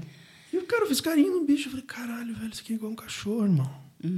Aí, cara, e essas pequenas coisinhas foram se somando, né? Foram se somando. Até que chegou num dia que eu estava almoçando no hospital, e aí um colega meu ah, me falou assim: Cara, parei de comer carne. Eu falei: É mesmo, meu, que legal, por quê? E todas as coisas que ele me falou eram coisas que eu já pensava. Né? Faz Ah, sentido pra ti na hora. não, cara, eu já pensava aquilo. Eu falei pra ele, cara, na Aquele real, pontapé que faltava ali. na real, velho, eu tô sendo um cara hipócrita, velho, porque eu penso essas mesmas coisas que tu acabou de me dizer, tu não me disse nenhuma coisa que eu, que eu não tô pensando recentemente, e eu tô, eu tô negando isso, velho. E, tipo, e aí? O que, que eu faço com isso, né? Depois que tu, tu Depois toma... tu tem informação, Depois que tá tu expande contigo. a tua consciência, ela não vai diminuir, tu não tem como voltar atrás. Pro meu conforto, eu admito, cara, teria sido muito melhor pro meu conforto eu ficar naquele, naquele espaço de consciência ali, né? E, cara, daí a partir disso passou duas semanas nessa questão. Eu fazia o meu rango e eu não conseguia comer. Eu fazia marmita, eu levava junto e. Bah, não vai dar. Eu comecei a jogar comida fora. Tipo, cara, coisa que eu nu- nunca fiz, assim, jogar comida fora. E eu comecei a jogar comida fora, daí eu, bah, caralho, velho, eu tô jogando comida fora. Isso aqui, tipo, tem gente que daria tudo pra ter essa comida. E, e eu falei, não, eu tenho que mudar alguma coisa pra me adequar. Eu não posso ficar negando o que eu já tô sabendo, né? Foi aí que eu falei com o Patrick e tal. E nessa época eu mantive a carne com porque assim os meus pais né continuam morando em Campo Bom e aí já na época a gente tinha estabelecido que para a gente se ver para a gente ter o contato familiar porque senão com uma faculdade de medicina tu entra na faculdade e tu não sai mais né tu não, não faz outra coisa além da faculdade se tu deixar Ah, eu estabeleci com eles que todas as quartas a gente jantaria juntos e aí, que seria o nosso momento de família. E, óbvio, momentos de final de semana, alguma coisa assim, né? Mas ah, a quarta tinha que acontecer. E aí, eu, naquela época, eu deixei para comer churrasco e coisa, porque era sempre assim, né? Sim. Ia jantar com os meus pais, era, Era carne, era né? carne, era churrasco, né? E então eu deixei né, esse momento para eles. Só chegou um ponto que eu, nem isso dava mais, assim. Daí eu conversei com eles, né? Eles entenderam e entendem até hoje. E aí a gente chegou no termo de que, cara, vamos então tentar procurar algum lugar que tenha peixe, para que todos, né? Eles também comem peixe, daí eu, tá, peixe eu como. E aí a gente que ficasse um meio termo para todos e não ficasse ruim para ninguém, né? Para manter o prazer de ver, conseguir Sim. ver a família. Sabe, comida é cima- isso também, né? Comida é também isso. prazer, Mas né, cara? eh, até te perguntei isso. Percebe que todas as nossas questões de escolhas alimentares elas são extremamente desenvolvidas com a cultura, Uhum. Com o Muito, que a gente muito, acredita, Muito. né? Então a tua cultura familiar desde o início de estar ali vinculado à carne, né? Que aquilo era um ritual ali familiar, a parte onde tu acreditava que tu precisava da carne para te dar um resultado e que tu precisava comer aquilo, senão tu então é muito isso assim a, a mudança das crenças, do que a gente acredita, por isso que a questão da, do conhecimento ele realmente é muito necessário para que exista uma mudança realmente ah, certa para que a mudança realmente aconteça, para que vire essa chave, porque a gente acaba ficando muito preso sobre as coisas que a gente acredita que a gente viveu. E no piloto automático, né? Vamos indo no piloto automático. Eu não sou totalmente vegetariana, mas eu pratico assim a redução de consumo de carne. Hoje para mim já é uma coisa mais difícil de comer carne, até porque eu sou protetora. Então, depois que a gente começou também a ter os contatos, eu e o Patrick, a gente já ficou com mais de 50 filhotes desde o meio do ano, do ano um ano mais ou menos que a gente está Os fazendo trabalho de de proteção e a gente já ficou com mais 50 filhotes. Então, a nossa proximidade com o animal também ficou muito mais intensa. Influencia, né? também, entender essas coisas de... O, o impacto ambiental e o Uhum. sofrimento que aquele animal passa para ser produzido, para ir para tua mesa. Cara, é muito né? a, a gente, a gente pega um pedaço de carne a gente não chama de animal. E A aquilo é um animal. A gente dissociou, né? Porque tu compra na bandejinha no mercado Não parece bonitinha. um animal. A bandejinha E, na verdade é assim. feio, a gente não consegue ter aquela imagem da, da real carne, a gente só consegue visualizar a carne quando a gente fala ela pronta. Sim. Não, não é o, O bicho. todo não é o processo. É o bife, Uhum. é a quando picanha. é quando é no quando é o bicho é feio, se tu for ver, não, entendeu? Cara, se eu não me engano, é- As pessoas não conseguem enxergar todo É do John todo esse Lennon essa frase, eh, que se as, se as slaughterhouses, as, os abatedouros, fossem, tivessem parede, parede de vidro, ninguém mais comeria carne. Exatamente. Ele, inclusive, é uma das caras da campanha do Segunda Sem Carne, né? Eu acho que é. Não sei dizer. Não, que Mas, é, é. É, mas, né? Por quê? Porque faz parte das coisas que a gente... É muito cruel, é muito cruel. E quando. Eu nunca vi, assim, todo mundo diz que quando tu vê um documentário de, de abate, essas coisas assim, de produção de carne, eu Cara, nunca. eu não, eu não condeno, sabe? Não, não condeno quem, quem consome. Eu acho que seria extremamente hipócrita da minha parte. E eu também não faço militância, né? Tipo, ah, não pode comer carne. Não, cara. É tanto que esse ano, que, como que nós estamos agora, eu devo ter comido carne algumas vezes já. Em algumas oportunidades. Tipo, cara, cheguei na, na- Meus pais tinham alugado uma casa para ficar. Eu cheguei lá na casa para ficar com eles. Cara, tava rolando um churrasco, assim. Ninguém tinha feito peixe, ninguém tinha feito nada. Eu, cara, eu não, isso era só o churrasco. Eu falei, cara, não, não vou deixar de, De comer. de É, porque... comer. Tipo, tá, beleza, é uma coisa que não. não eu passei. Eu passei. Ah, complicações gastro ga- Intestinais. gastrointestinais depois disso, mas né, exatamente para eu não estar acostumado com isso. Ah, mas que naquele momento fez sentido para mim. Ah, só que, cara, cada um tem o seu tempo e se isso faz Exato. sentido para ti, faz isso. Agora, se Exato. isso não faz sentido para ti, tudo certo. É, Por o- muito tempo o- isso não fez sentido para mim Mas também. o problema, acho que o grande problema hoje não é nem o consumo de carne, porque eu acho que a carne também fez muita parte da nossa evolução. Né, gente? É o que a gente hoje. Porque aprendeu a caçar. Mas o problema é o consumo hoje. Desenfreado. Desenfreado. É o comer na bandejinha ali. É os excessos. Ah, Todos os excessos eles fazem mal, seja para o meio ambiente, seja para a nossa saúde, Perfeito. seja para um contexto geral. Tem um- uma pontuação que eu gostaria de fazer, que eu, na verdade, sempre falei contigo. É sobre o papel que o próprio nutricionista, às vezes, não tem. eh, Aliás, não, não enxerga que ele tem sobre justamente isso que a gente está falando. Porque hoje um nutricionista ele consegue 100 pacientes, cento e não sei quantos, e aí são cento e poucas prescrições que ele tem em cima de, de sei lá, uma refeição que nem tu fazia antes, por exemplo, que são seis refeições lotadas de carne. E aí o impacto que isso vai ter nos 150 caras que ele que ele está prescrevendo Cara, tudo isso. isso. É muita coisa, velho. É muita Entende? coisa. Tem que partir primeiro esse nível de consciência do, do cara que está prescrevendo. E, cara, eu, eu até mesmo pessoal, assim, eu aprendi a ver outras coisas da minha saúde quando eu parei de comer carne. Eu comecei a ter uma, uma sensibilidade da minha saúde para outras coisas que eu não tinha. Uh, eu lembro que eu, eu comentei isso contigo diversas vezes, eu fazia minhas, as minhas refeições, eu ficava burro depois de fazer minhas alimentações.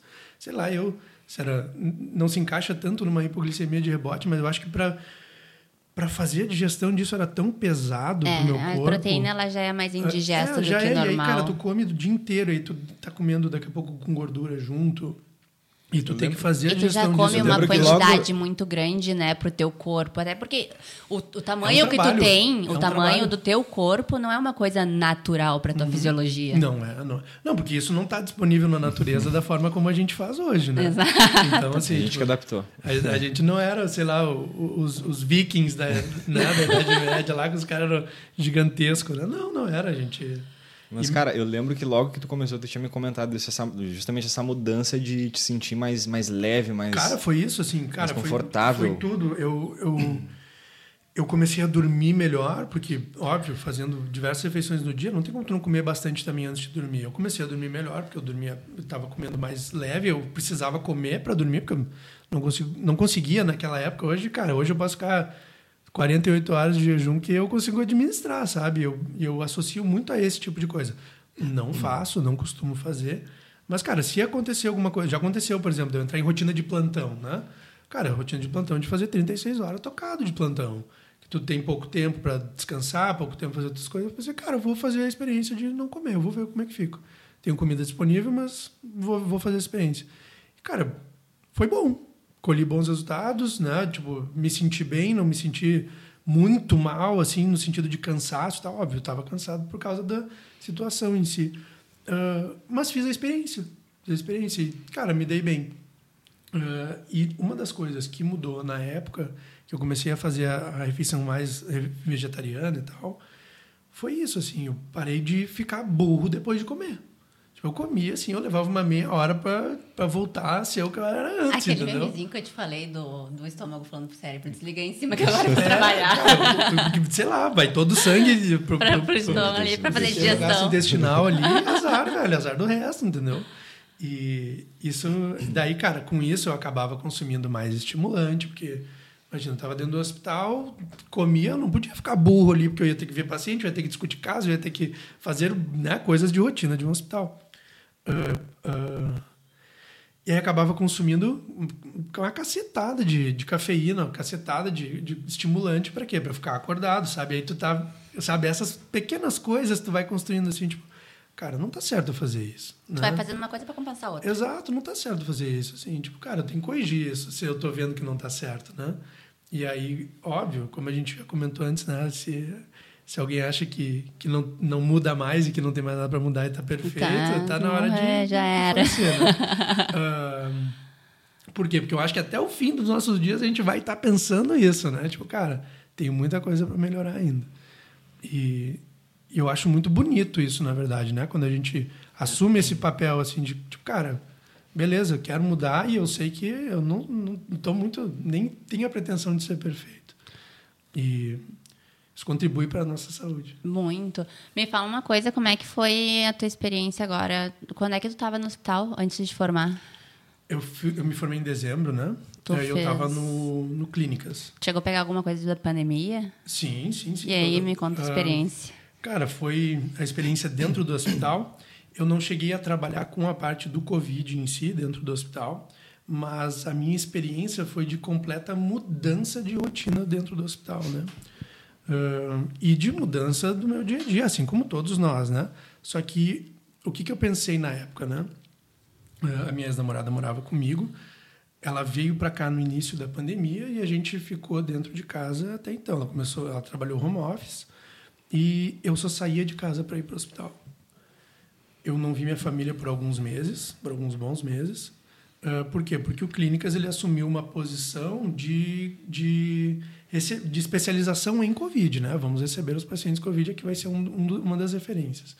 Eu, cara, eu pensei, pá, eu não posso expor a minha família a esse risco uh, de estar, tá, porque eu estou dentro do hospital especializado em Covid ou que está focado em Covid e eu posso estar tá levando alguma coisa o sem risco saber. De eu, eu não ia é muito grande. Né? Não ia conseguir ficar bem com isso.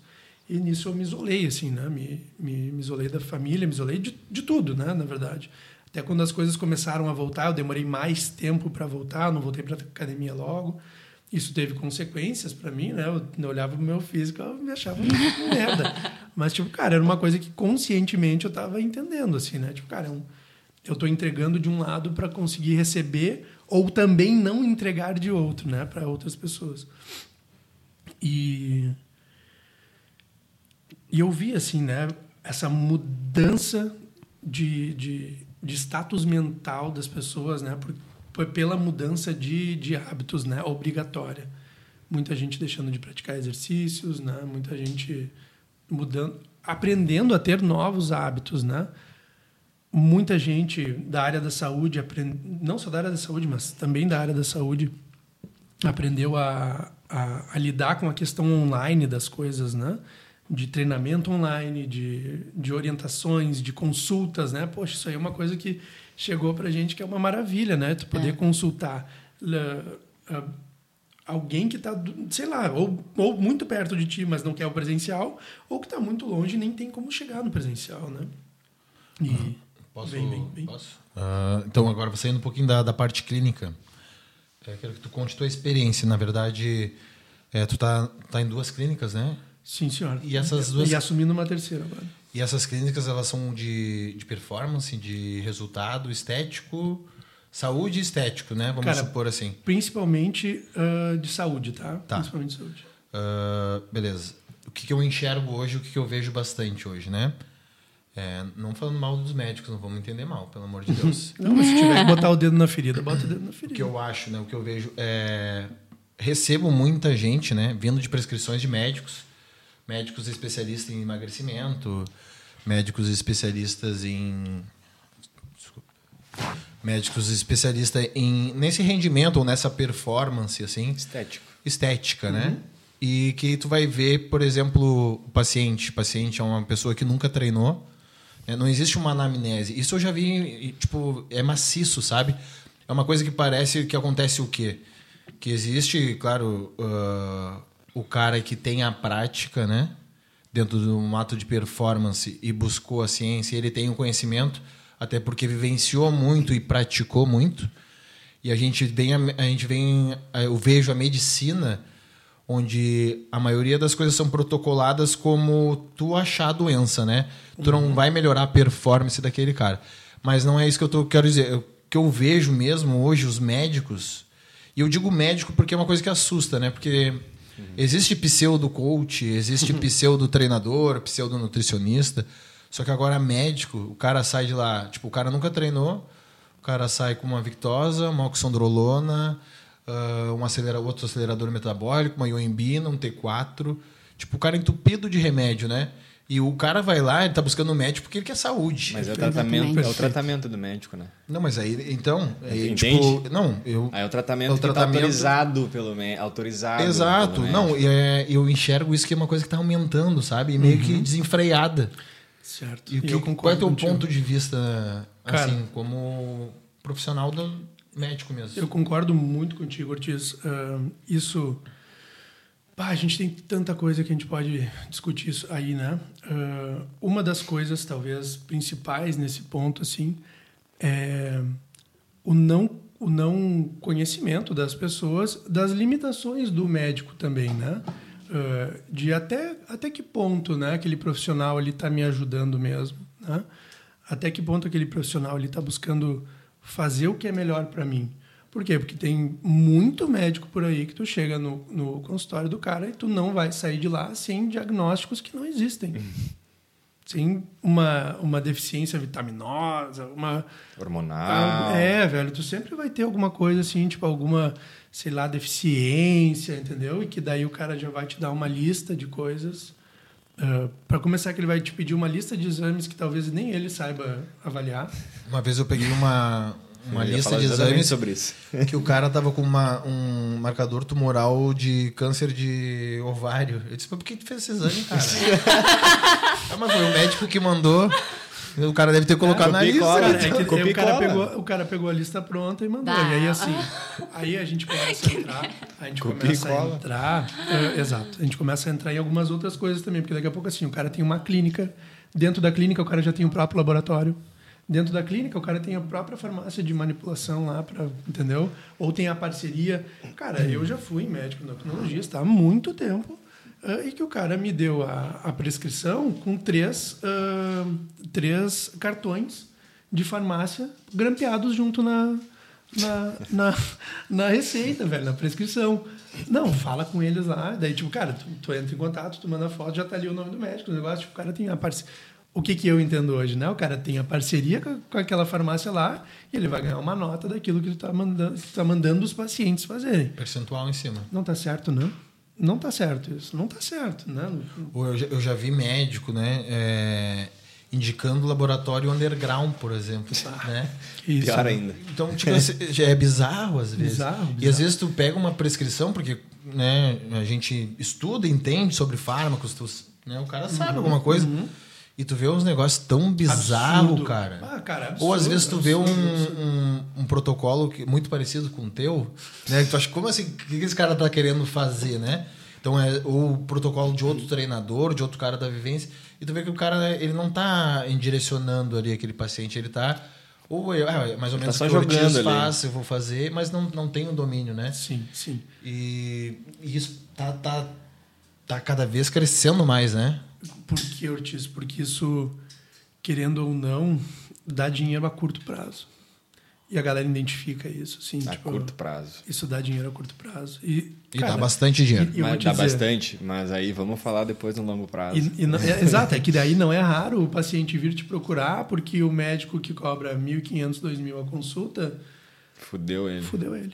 E aí é tu que tem Fudeu que ele. consertar um ele. tempo depois tu vai ter que consertar o cara. E esse o cara, já tá nunca de mais, vício. além de nunca mais voltar lá naquele médico, vai falar pra todo mundo que fudeu ele. E é Que por isso que no, que o- no curto prazo pode que ser o que dê médico da parte esportiva é, é um É merda, ruim, né? O- exatamente. É, Cara, mas a- até ele chegar ne- nesse conceito, ele vai ter que passar por alguns processos. Então isso demora um Sim, sim, tempo. e às esse- vezes tu pode exato. foder com a vida Não, do, e aí tu da, pega com a saúde do Claro. cara, né? É responsabilidade Ortiz, do médico. Deveria Ortiz, ser, né? Eu já tive, eu já tive proximidade eh, com projetos de clínica, tá? Tipo, para entender, eu, eu tive proximidade com uma pessoa que fez a projeção da clínica e ela me explicou todo o projeto, como é que estava desenhado, de clínicas bem famosas aí, sem citar nomes.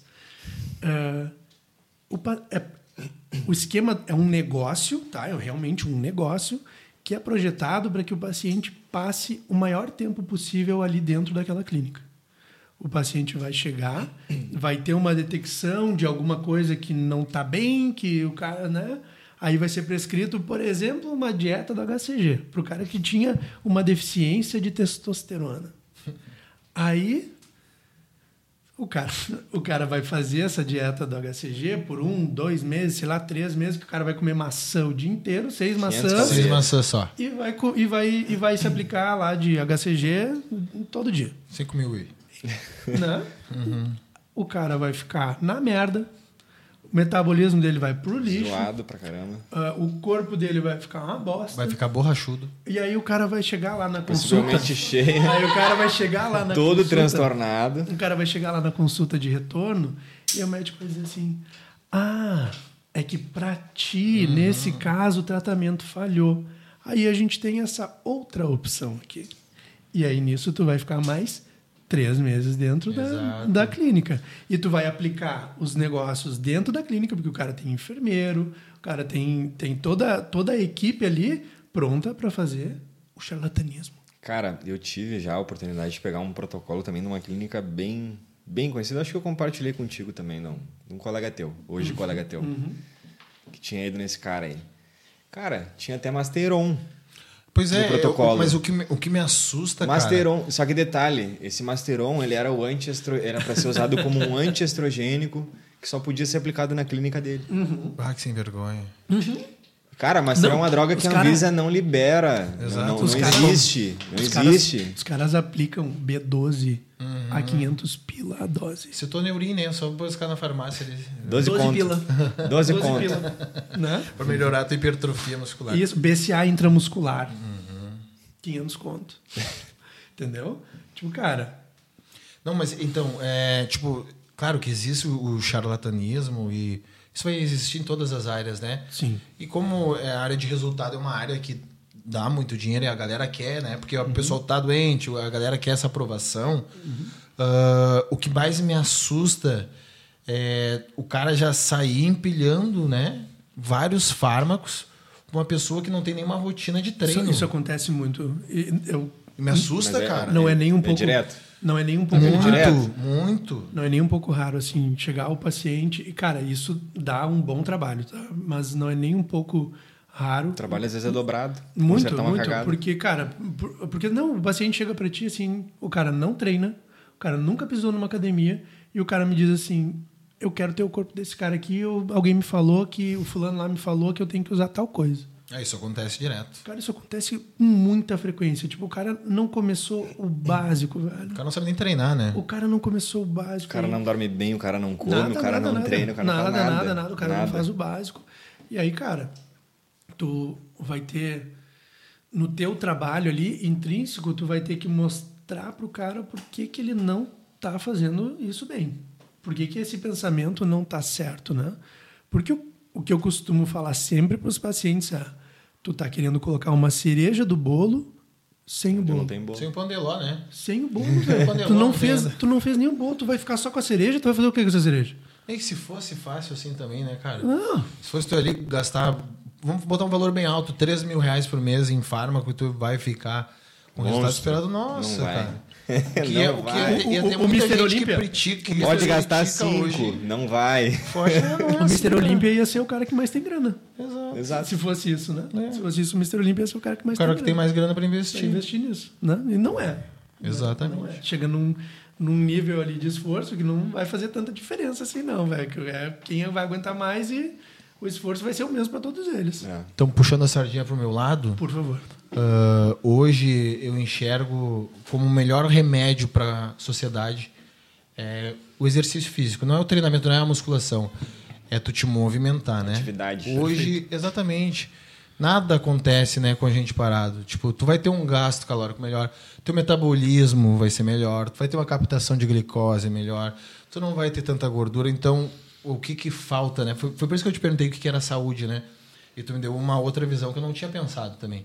Mas para mim, saúde é justamente isso, é movimento. É te locomover, é te manter Perfeito, ativo de perfeito, alguma maneira. perfeito. Hoje tu vê idoso. Para mim, qual é a melhor ferramenta do idoso? É o cara ter independência. O cara poder ir no banheiro e se Autonomia. acolocar no vaso. Cara, Exatamente. só tocar a vida dele do dia a dia. Exato, Poder fazer as coisas dele. Sem precisar que alguém fa- faça qualquer coisa para ele. velho. Exato. E isso se dá através do, do aparelho locomotor, né? Através do, do treino. E isso é uma construção de hábitos. Hábitos. Fazer Ao longo da vida, né? Porque Não, a velhice e- já fica. Não que seja impossível, né? Não, e aí, Mas por fica que, mais que eu vou- difícil. vou voltar de novo, né? E por que que me assusta? Porque um médico prescreve, porque ele pode, tá entendendo? Ele pode prescrever, tu pode prescrever um hormônio, né? Por exemplo, para a Fran, e a Fran não sabe o que que é. Ah, ela vai ter um resultadinho ali em três semanas, vai entrar com uma Victosa, né? Um análogo de GLP-1, não vai mais ter fome, né? Ah, vai entrar com outro inibidor de apetite, alguma coisa. Ah, o resultado é demais. Mas e E aí depois, para né, de cara? tomar tudo. Né? E, e ele bagunça. procurou quem? Ele procurou o médico, né? O cara que, tipo, ele tá Teoricamente- ética. Eu tô falando isso porque na minha área tem muito isso, né? Na minha área tem muito pangaré que fala merda e que Aham, e e, prega isso, e, E prega. divulga. É, e, e prega, né? prega uso, faz um monte de coisa. Mas beleza, é, é que quando a gente chega, é, a gente tem essa maneira, né? até como tu falou, do- o médico ele tá, a gente Um patamar, é, a né? gente Endeusado é de alguma forma. né? Exato.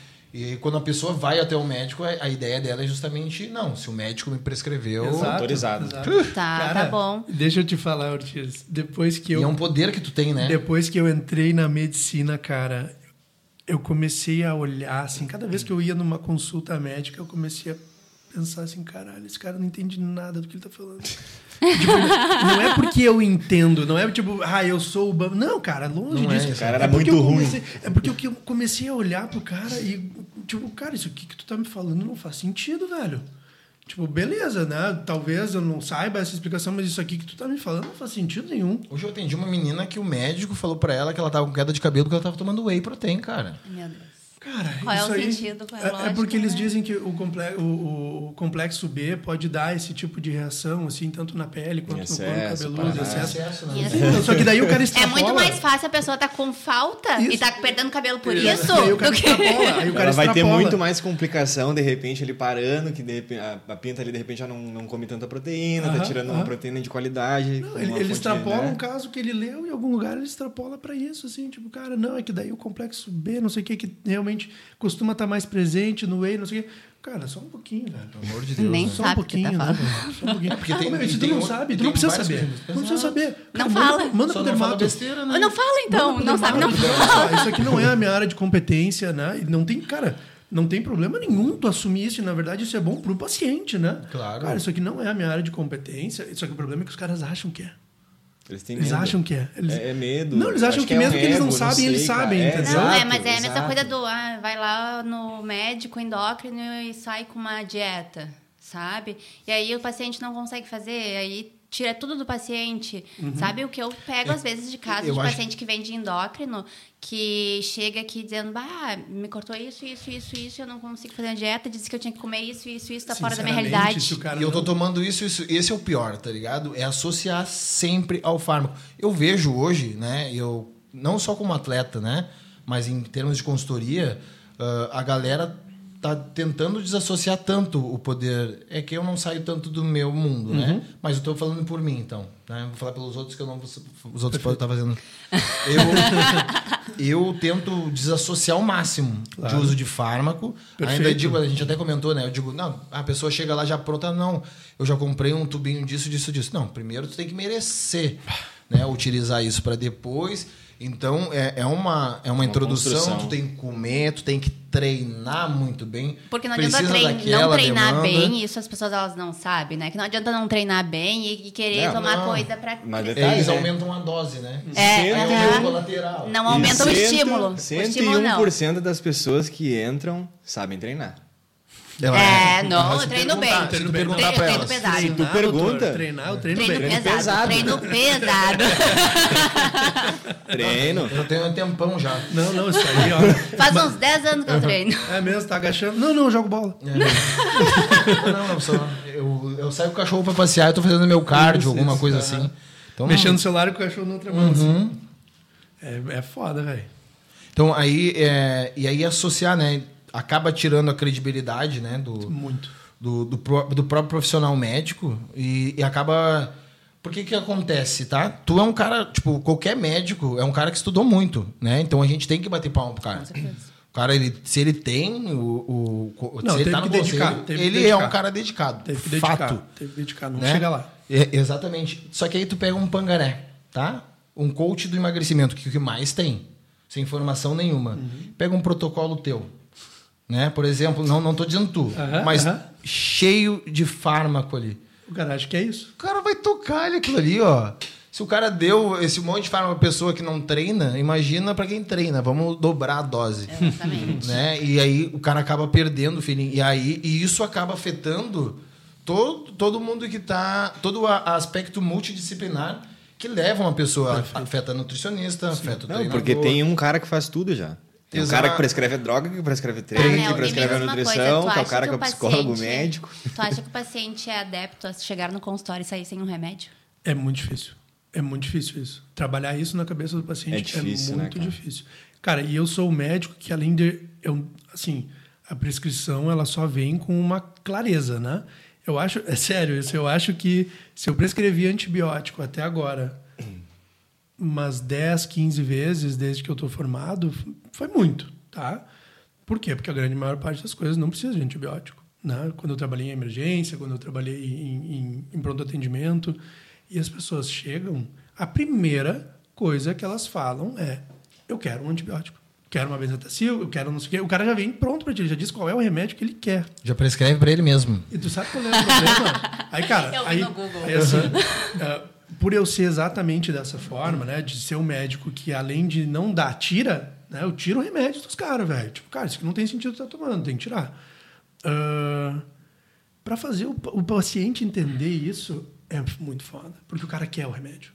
O cara quer o remédio. Só que aí, pensa bem, eu no, no- ambiente que eu tô, né, dentro da care, dentro do, de um consultório médico, eu tenho tempo para explicar para o paciente. Eu vou desenhar para ele, eu vou mostrar para ele, eu vou abrir imagem, eu vou abrir ah, estudo, eu vou mostrar tudo para o cara que eu tenho na minha cabeça de arma para usar para convencer ele.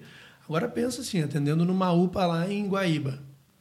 15 minutinhos, nem isso. 15, velho. Num atendimento de Sim. plano. 15 vai Cara, 3. Deu atender em, em 12 horas ali, o cara atender 60, 70 pacientes, velho. Tipo, e assim, atendendo desde parada Sim. até o cara que tá, sei lá, com a unha encravada faz três meses e o cara devia estar no posto de saúde e ele vem lá no- na, na emergência para resolver aquele dia. E ainda vai te pedir um, um atestado, tá ligado? tá três meses com a parada e o cara vai te pedir um atestado, né? Beleza, tá? Mas aí tu tem que Ah, parar. ah, risadinha de quem já fez isso. Mas aí tu tem que parar e, tipo, cara, olha só, o teu caso é assim. O que, que a gente sabe? Qual é a, a epidemiologia? Eu explico da forma mais simples possível para o paciente, né? Ah, quais são as chances de tu realmente estar com o que tu tá, né? Com o que tu tá dizendo que tu tá. Ah, por que, que a gente não deve dar, né? Aí tu vai lá, começa aquela historinha, assim, pergunta pro cara o que, que ele faz da vida, com o que, que ele trabalha. Aí, sei lá, o cara diz que é policial. Ah, então tá. Então pensa que o antibiótico é uma arma, né? Um, sei lá, um calibre tal. Um calibre simples, é um 22, né? A gente vai começar com 22. E cada bacteriazinha ali, que é um, é, um, é um ladrãozinho lá, é alguém que, sei lá, que tu vai dar um tiro, mas que tem um escudo. A grande maioria deles não tem escudo suficiente para suportar um 22, mas tu tem aqueles que têm. E aí, tu vai atirar em todos eles. Os que têm o escudo sobrevivem. A próxima vez que tu for usar, esses que sobreviveram já se multiplicaram, tomaram conta. Já estão com escudo. E o escudo deles continua lá e o 22 não serve mais. Uhum. Aí tu vai ter que ir para um 38. Aí o cara tipo, fica te olhando assim. pá. Aí tu já matou os inocentes também da volta. Isso, aí, aí assim. daí tu fala, ó, e aqueles que estavam lá que morreram com o 22, eles eram ah, não só ladrão, era a galera que estava melhor ali, que, a, a pessoal bom da sociedade. O Esses aí também cidadão se ali. foram. Aí tu tá selecionando, tá ficando só os o pessoal da, do, pesada. do crime. Da pessoal pesada ali. pesada. Aí a próxima vez que tu usar, tu vai precisar de uma 45, do 38 não serve mais, velho. E o cara fica olhando assim. Cara, é exatamente isso quando a gente progride o antibiótico. Há quanto tempo tu tá tomando isso, isso aí? Ah, todo ano, não sei o que. Eu falei, tá aí. Qual que tu tá tomando agora? Aí o cara assim, não, todo ano eu tomo tal. Eu falei, não, então se todo ano tu toma tal e adianta alguma coisa e passa, é porque aquilo ali não foi o remédio que te ajudou. Né? Porque tu, tá selecion... tu já selecionou todos lá atrás lá.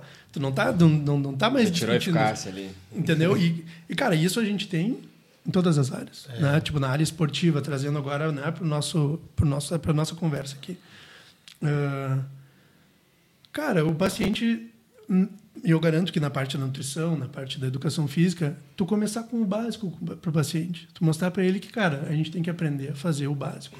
Tem que aderir o plano, né? Começar a fazer alguma coisa. Por quê? Porque se eu pegar pesado contigo, em uma semana tu tá com raiva de mim, tu não Mas quer eu ver aguento. mais. Eu aguento. Eu aguento. Ah, pra mim é fácil. Aham, Eu sou disciplinado. Eu como É, faço. é- é isso, é isso. Aí É- chega lá com, a- com o rabinho nas pernas no outro na- E é difícil, né? A gente que vive isso, a gente que convive, que gosta, é difícil tu manter uma constância, né? Claro. Poxa, É, é difícil tua rotina, é difícil tu A acordar, cabeça. tu tá motivado todo dia pra treinar. Não tem né? como. Mas esse é o segredo, né? Essa não é a pílula, Aham. né? Não é, É. uma ampola de 10 ml. não é tu acordar todo dia e querendo ou não querendo, tu ir lá e Vai executar. A consistência. Não, cara, eu vou dizer assim, a, a, a motivação, é a vontade. a motivação é o principal, velho. Ah, Bicho, não pode- Caraca, eu tô mantendo aqui ó, o pe- o pessoal focado. Olha né? pro Instagram ali, ó. Leonardo. A, moti- a motivação é o, é o principal para que tu, sei lá, estabeleça as tuas metas, para que tu faça as coisas, para tirar as ideias do papel. Mas para manter as ideias fora do papel, tu vai precisar de disciplina. É, e sabe que eu acho que a né? disciplina, ela tá muito. Tá, hoje eu penso, né? Pelo menos eu vejo pra mim, assim, a, a questão do negociar consigo. Uhum. A gente negocia muito, ai, eu não vou ir hoje, vou amanhã. ai, vou Amanhã comer só hoje. Eu faço ai, isso. Só final de semana, ai, é a última vez. E essa negociação que a gente faz com a gente mesmo faz com que a gente não vá fazer o que deve. E eu falo muito para as pessoas assim que hábito é uma coisa que a gente vai construindo. E se tu constrói um hábito, tu faz, que é que nem tomar banho. A maioria das pessoas não reclama de tomar banho, né? Tu vai, só vai lá e faz. Tu sabe que tem que tomar banho, tu vai lá e faz. Não é uma coisa que te dá um trabalho fazer durante o teu dia. Não importa se tu vai fazer no final do teu dia, tá cansado, tá com sono, tu vai fazer. Perfeito, perfeito. Isso, isso é para qualquer treino, né? Qualquer treino que a gente, qualquer treino que a gente faça uh, é para transformar uma ação que a gente não não não produz ela tão naturalmente assim, qualquer treino, um estudo, um treino físico, uma capacidade de dirigir, qualquer coisa assim, né? Que a gente faz.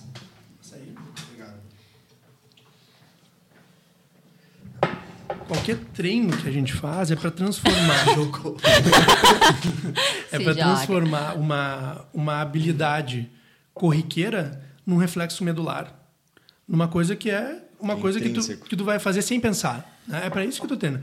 É para isso que tu leva, sei lá, 10 anos treinando para começar a aprender a treinar. Né? Por quê? Porque tu vai passar um tempo aprendendo a fazer aquilo ali até que chegue num ponto que tu adquiriu capacidade o suficiente para conseguir repetir aquilo. É tipo dirigir. Dirigir, é. tu não fica pensando, mas as primeiras vezes que tu dirigiu. Assim. É, cara, é, é, mecânico. Tu tem que pensar, bah, agora, ó, escutei o, o, barulho assim, olhei, o contagiro tá tal, vou trocar marcha, faz sentido, né? E aí tu fica o tempo inteiro tu vai fazendo isso.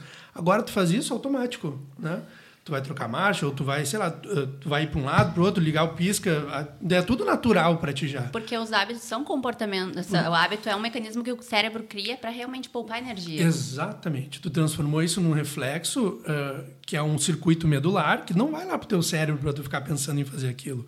Uh, por que que, sei lá, alguém até mesmo de uma luta assim, né? Ele não teria tempo de reação, de desviar de alguma coisa, de bloquear um golpe, alguma coisa assim, se ele tivesse que pensar em fazer aquilo, né? Quando o golpe está vindo, ele já tem que estar tá fora do golpe, tá, senão exato. ele vai levar e vai cair.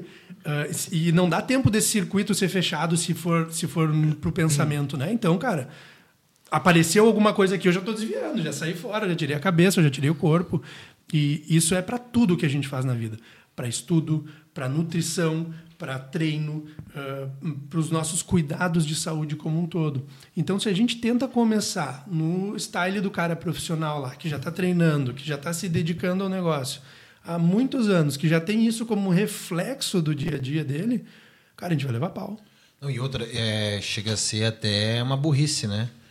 Tu querer começar da onde um cara tá já há muito tempo, o cara tá no ápice, é, não adianta o cara começar a querer fazer o, o treino do Mr. Olímpia. É uma né? afronta, velho. É uma afronta. É, sem saber fazer primeiro uma série de adaptação. Vai quebrar também, Exato. né? Vai, vai, puxar, vai Não adianta pagar um cara de 80 quilos querer comer a refeição que um bodybuilder de 140 quilos está fazendo.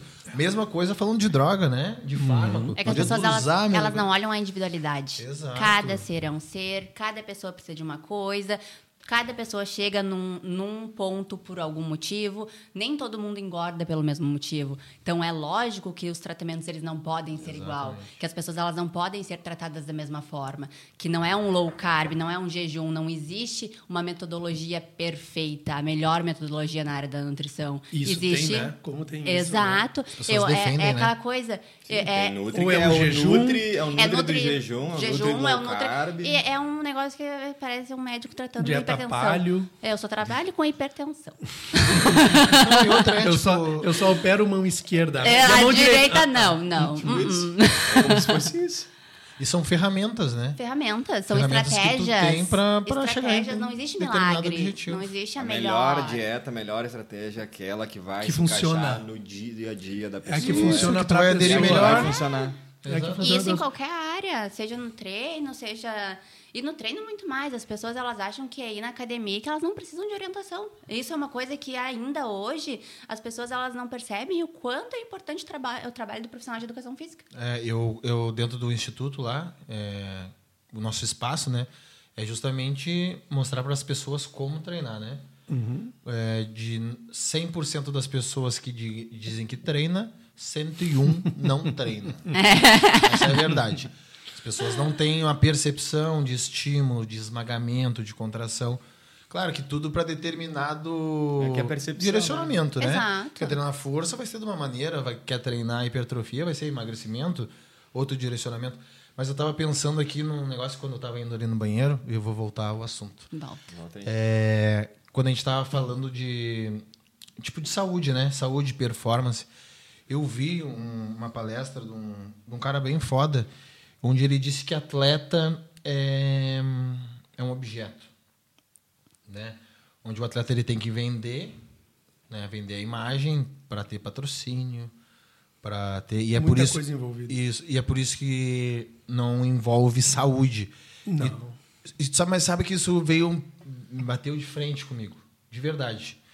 É, hoje eu tenho muitos atletas na minha mão. A gente sabe que o fisiculturismo é uma coisa muito agressiva, né? Ah, onde a gente utiliza muitas estratégias, muitas coisas que nem são divulgadas e que talvez as pessoas nem imaginem, né? Que a gente usa para chegar numa condição tal. E aí isso meio que me ferrou, tá ligado? Por quê? Porque eu tenho um atleta que tem a, a filha é, de três anos, por exemplo, tem a esposa. Eu tenho um atleta que a mãe tá doente, ele tem que trabalhar para botar o- a comida na Coisa. mesa. Eu não posso enxergar aquele cara como um objeto. objeto. Tipo, chegar para ele assim, não, tu tem o teu patrocínio, então tu vai fazer e ponto final. Cara, não, tem como. Eu até, até vou conseguir um resultado com esse cara, mas é um resultado a curto prazo. E a que custo? depois- E a que custa? Exato. E a que custo? Essa é uma pergunta que eu faço sempre. E a que custo? E às vezes a pessoa tá tão bitolada nessa coisa, porque é normal, né? A gente tá focado naquilo ali, tu quer, tu te entrega tanto, que se alguém não te não, meu, tu tá indo pro lado errado. E ali pra frente tu vai te ferrar. Tu vai subir, vamos falar do fisiculturismo, né? Tu vai subir, vai ganhar um troféu. E, um saquinho de maltodextrina, e ó. E aí? E aí? Um potinho de A- whey. A, custo Sem de quê? curtidas. A custo de quê? Deixou família, relacionamento, Exatamente. os amigos A fudeu cabeça tudo. do Cabeça. cara tá como, velho? E é a cabeça do cara tá como? Eu, eu sempre dou uma, eu sempre dou uma, um exemplo. Eu tinha um atleta meu, tava muito bem, né? Super bem, tava bem condicionado. E eu sempre pergunto para as esposas como é que tá, né? Porque o cara sabe que o cara tá pironado e tem algumas, algumas substâncias que a gente usa Que deixa o cara despiroca. mais Dá uma despirocado ainda. Dá uma Na, na reta final lá não adianta, né? É, exato. Daí eu conversei com a guria e ela disse, ah, tá difícil, Ortiz, a gente tá quase separando e tal. Chamei o cara e disse, mano, E aí? é, isso é uma competição, tu tá bonito, tu já tá lindo, né? Então tu não precisa, tipo, é a tua mina, tá 10 anos contigo, né? Na hora que tu tava fudido, era, era ela que tava Segura ali. barra. Não é a, gostosa de Instagram que tá te dando moral, né? Agora tu tá gatão, mano, mas quando tu tava um bucho, quem tava ao teu lado é a tua mina. Comer que nem um doido der o rebote, depois vamos ver Exato. quantos curtidas ou vai ter. não dormir de noite, ou despiroquear. Aham. Mas, e, mas não entrou na cabeça do cara. Não entrou tanto que depois eu conversei com ela de novo, eles acabaram se separando, infelizmente. Ela chegou e disse, "Sim, Ortiz, o ápice foi... Eu tava, a gente tava comprando cebola no mercado, tinha dois caras me olhando. O Os cara caras estavam olhando pra ela. O cara olhou pra ela e disse assim, ó, tu viu os caras me cuidando? Mano, Bah, bah, o narcisismo. O narcisismo. Master. foi obrigado a chamar ele e disse, mano, Que tá doente, cara. Eu não vou fazer isso contigo. É foda, né? Não vou. Né? Tanto é que ele foi pro outro treinador. na Eu larguei. verdade- mas que loucura. Que loucura, velho. E aí tu vê, é o poder de quem? De quem tá te orientando, mano. Porque tu Exatamente. pega um As psicopata, pequenas- ela vai dizer, não, tu tá certo. As pequenas nuances. Vai. né? Tu tá Vai. foda mesmo, Vai mano. tá Os caras vão foda. olhar, é isso aí. Os caras vão olhar e é o teu sonho, mano. É É, o teu isso aí, é o teu sonho. sonho. É tu que vai querer, os negros vão te julgar, não sei o quê. É, foda-se. tu acaba botando o E cara aí- entrando na- mais na Mais loucura. a E loucura aí é ainda. um sonho pra chegar num lugar e aí quando ele chega lá vê que não tem nada mais. Não, tem Então- o troféu. Vai ficar o troféu lá Não, e- e o cinco anos pior não depois é pegando poeira e ele vai pensar. O pior é "Nossa, tu chegar no ápice, que é um campeonato no domingo, né? Chegar no teu melhor físico e tu não ter um preparo psicológico, tu tá numa compulsão, no outro domingo tu tá no teu pior físico. Não, e cara, E sem nada, né? E vamos dizer- endividado. e vamos, dizer, e vamos dizer o seguinte, né? E a saúde do cara, cara, porque Saúde secou, mental. Mental saúde total. mental. O cara secou, Que é saúde. né? O cara Saúde. secou na última, o cara desidratou, né? E aí o cara vai na compulsão alimentar ali depois daquela semana inteira, o, o, o, o rebote do, de volume vascular que esse cara vai ter. Pro coração bombear O que, que vai tanto fazer com, com o coração desse cara? O que, que vai fazer com, a- com os rins desse cara Não, aí? e outra, né? Se for ver a abuser mesmo, que tem cara que abusa mesmo de diurético e tal, no outro dia os caras jogam a canela no tamanho da coxa. Cara, tá. Mas viu, isso aí também, cara, eu acho que. Eu não sei se tu já, já viu na, na tua prática clínica, mas sobre a síndrome da realimentação. Não sei se você já ouviu Cara, falar. muito, sim, já ouvi falar, Fala o sim, mas eu nomezinho da nunca síndrome. acompanhei. Falei, falei. Não, não, mas Dá é que, na aula pra ver- nós. é que na verdade, eu justamente agora que eu tô montando um curso, já vai ficar aí no ar aí pra, pra gurizada Aí, ver. gurizada. Tá, mas eu falo o nome da síndrome. O guri é Síndrome- brabo. Síndrome da realimentação. É, é legal, mano, a gente estudar sobre isso pra carb up. Porque isso que tu comentou sobre os caras ficar desse tamanho pode ter muito a ver com, com a síndrome da realimentação. Eu, eu, não, eu não sei, sinceramente, o que que é a síndrome da realimentação, mas eu tenho cuidado justamente. Claro, vai ser a severidade da desidratação desse cara. Isso, isso. Mas tem, Que tem um pouco a que ver com a direcionar. perda de peso que o cara tem ah, nesse E processo. também é, existe um protocolo pós-competição, né? Tem. Não, não, Porra. não saiu dali e acabou. Mas que são poucos que respeitam, né? Exato. A maioria não sabe, na verdade, né? Qual o profissional que realmente faz esse Exato. acompanhamento Não, e- pós? e assim, Ganhou o aqui, cara- tirei fotinho, E o tchau, cara que vira e o- magrão. O cara que restringiu tanto, e o atleta, eu falo cara, mas ah, tanto homem quanto mulher, normalmente eu, eu vejo que isso talvez seja até mais frequente com homens, não, não, não tanto assim, na verdade. Ah, o cara se restringiu tanto porque o, o, o cara que vai sofrer muita restrição para chegar no físico do palco, ele não fez a preparação dele direito. Exato. Isso é um fato. Não fez a Fato. preparação Esse é dele um direito. fato, Esse cara aí fato, tá, fato. tem alguma coisa errada aí. Só que o cara se restringiu tanto que quando ele chega no palco, ele não quer saber mais. Não, ele não tá de saco cheio. Ele não quer saber mais da Na parada. semana ele já No tá de saco dia, cheio. no dia já tá rolando ali, chamando Não, todo já, mundo, já atleta, eu falo- foda-se, canseira. velho. Eu quero só terminar essa Eu bem falo isso aí. por experiência própria, né? Uma- eu tentei, tentei não, competir no clássico até um 71, então eu tinha que bater acho que 68 quilos. Né? Na época eu tava bem preparado, eu tava com 80 e poucos quilos. E eu lembro que na, na hora de me depilar, eu pensava, bah, quando eu estiver me depilando eu vou estar feliz e tal. Mano, na hora de tirar meus pelos, tipo, Que ah, saco, mano. Mais Termina isso. não, mais mais isso. Mais o que eu tô fazendo? claro que se eu tivesse um treinador ali, por isso que eu acho que o suporte do treinador e o cara ter essa consciência é muito importante. O cara dizer, não, meu, justamente, da onde tu vai perder 10 quilos em 10 dias? Né? Simplesmente eu parei de comer, tá ligado? E é, um, é umas loucuras, óbvio que isso vai desencadear.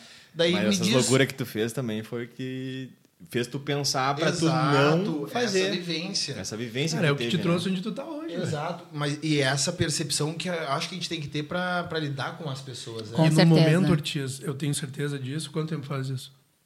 Esse faz uns, acho que uns 10 anos, acho. Olha aí, no momento de construção, né, que a gente ainda está fazendo, mas no momento de construção de, do que fazer, né? Que ninguém sabia muito. Cara, pega 10 anos, que foi mais ou menos na época que eu comecei a Não tinha chegar- muita informação. Uhum. Difícil. Era fórum. Difícil, era fórum, fórum. e daí, cara, tu ia a galera do old school que é Deus o livre é um médico falar de anabolizante. Deus o livre. Deus o né? livre. Cara, por isso que eu falei pra vocês antes. Tem uma galera aí que eu pago pau, não, não porque eu achar a galera fodida, assim, só de questão de conhecimento e tal, mas que os caras des- desbravaram a parada, velho. Deram a cara a tapa. Deram a cara a tapa e botaram a cara a tapa. E isso, cara, é louvável. É louvável porque o cara tem que quebrar paradigmas aí.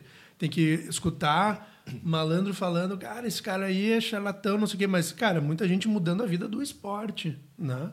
Fazendo isso. Exatamente. E, e essa questão, assim, né, de, de, de descoberta do que fazer, o momento exato, né, do momento que não se tem tanto conhecimento difundido, que não tem tanta literatura, ah, que as coisas estão em fóruns, né, que tu não sabe, não faz ideia de quem é que que tá lá confiar, né? escrevendo, tá ligado? Mas o mais, exatamente. E o mais massa é justamente isso. Hoje, se eu pego um, um atleta em fase de finalização, onde o cara tá com algum problema, eu vou conseguir identificar isso, entendeu? E não vai estar no livro, não vai estar no, no tá, né? Que na foi construído, não tá. que foi construído ao longo desse tempo. Exatamente. É, é a vivência, né? É a experiência. Mas tu tem que É, tu tá no game pra ver o que, que vai Só que tu fazer tem a que saber diferença. Fazer essa, essa percepção. Porque hoje eu vejo muita gente que vive isso e ao invés de tu ajudar o cara, pelo contrário, tu, avacalha. tu avacalha porque tu acha que aquilo ali é, é- é o certo, entendeu? Eu Tá- não tá sei se- fudendo pra saúde. Saúde, isso é coisa de, de, de quem não tem fundamento. Não, cara. tu precisa de saúde, né, cara? Pra validade, né? Pra, Pra validade, tudo, pra né? tudo. Mas É tudo, velho. pensando no, no interesse desse cara, às vezes que é mais extremo, ele tá sendo burro. Porque se ele quer fazer um trabalho a longo prazo. Mas a maioria não quer. Mas é todo mundo que é curto. A maioria não É. quer, porque tu quer a grana agora, tu quer o resultado agora, é, né, tu quer ganhar o campeonato agora, tu quer, entendeu? Mas é foda, aí tu vê que, tipo, realmente a escolha do profissional faz muita diferença do profissional que tá ali pra ganhar alguma coisa em cima de ti ou que realmente se preocupa contigo de alguma forma. Sim. Né? Porque o profissional que tá ali pelo amor, pelo negócio, que se importa com a saúde, não vai fazer isso. Não, Não, cara cara, vai te dizer vários não, né, velho? Exato. E o cara vai ficar feliz também por tu conseguir ah, avançar degraus, né? Eu, eu, eu perdi Construir, atletas. né? Eu perdi atleta, um atleta bom, né? Que tava muito tempo comigo, justamente por dizer verdades para elas, né? Por dizer que, tipo, se tu continuar assim, as pessoas não vão gostar de ti. Não adianta tu ter 500 mil seguidores no teu Instagram e tu ser uma pessoa arrogante com as pessoas, né? Exato. Se as pessoas vêm falar contigo, é porque elas admiram o teu trabalho. Exato. Porque elas Não, admiram a tua pessoa. Exatamente. Então, nada mais justo que tu ser educado e responsável para tu retornar para as pessoas.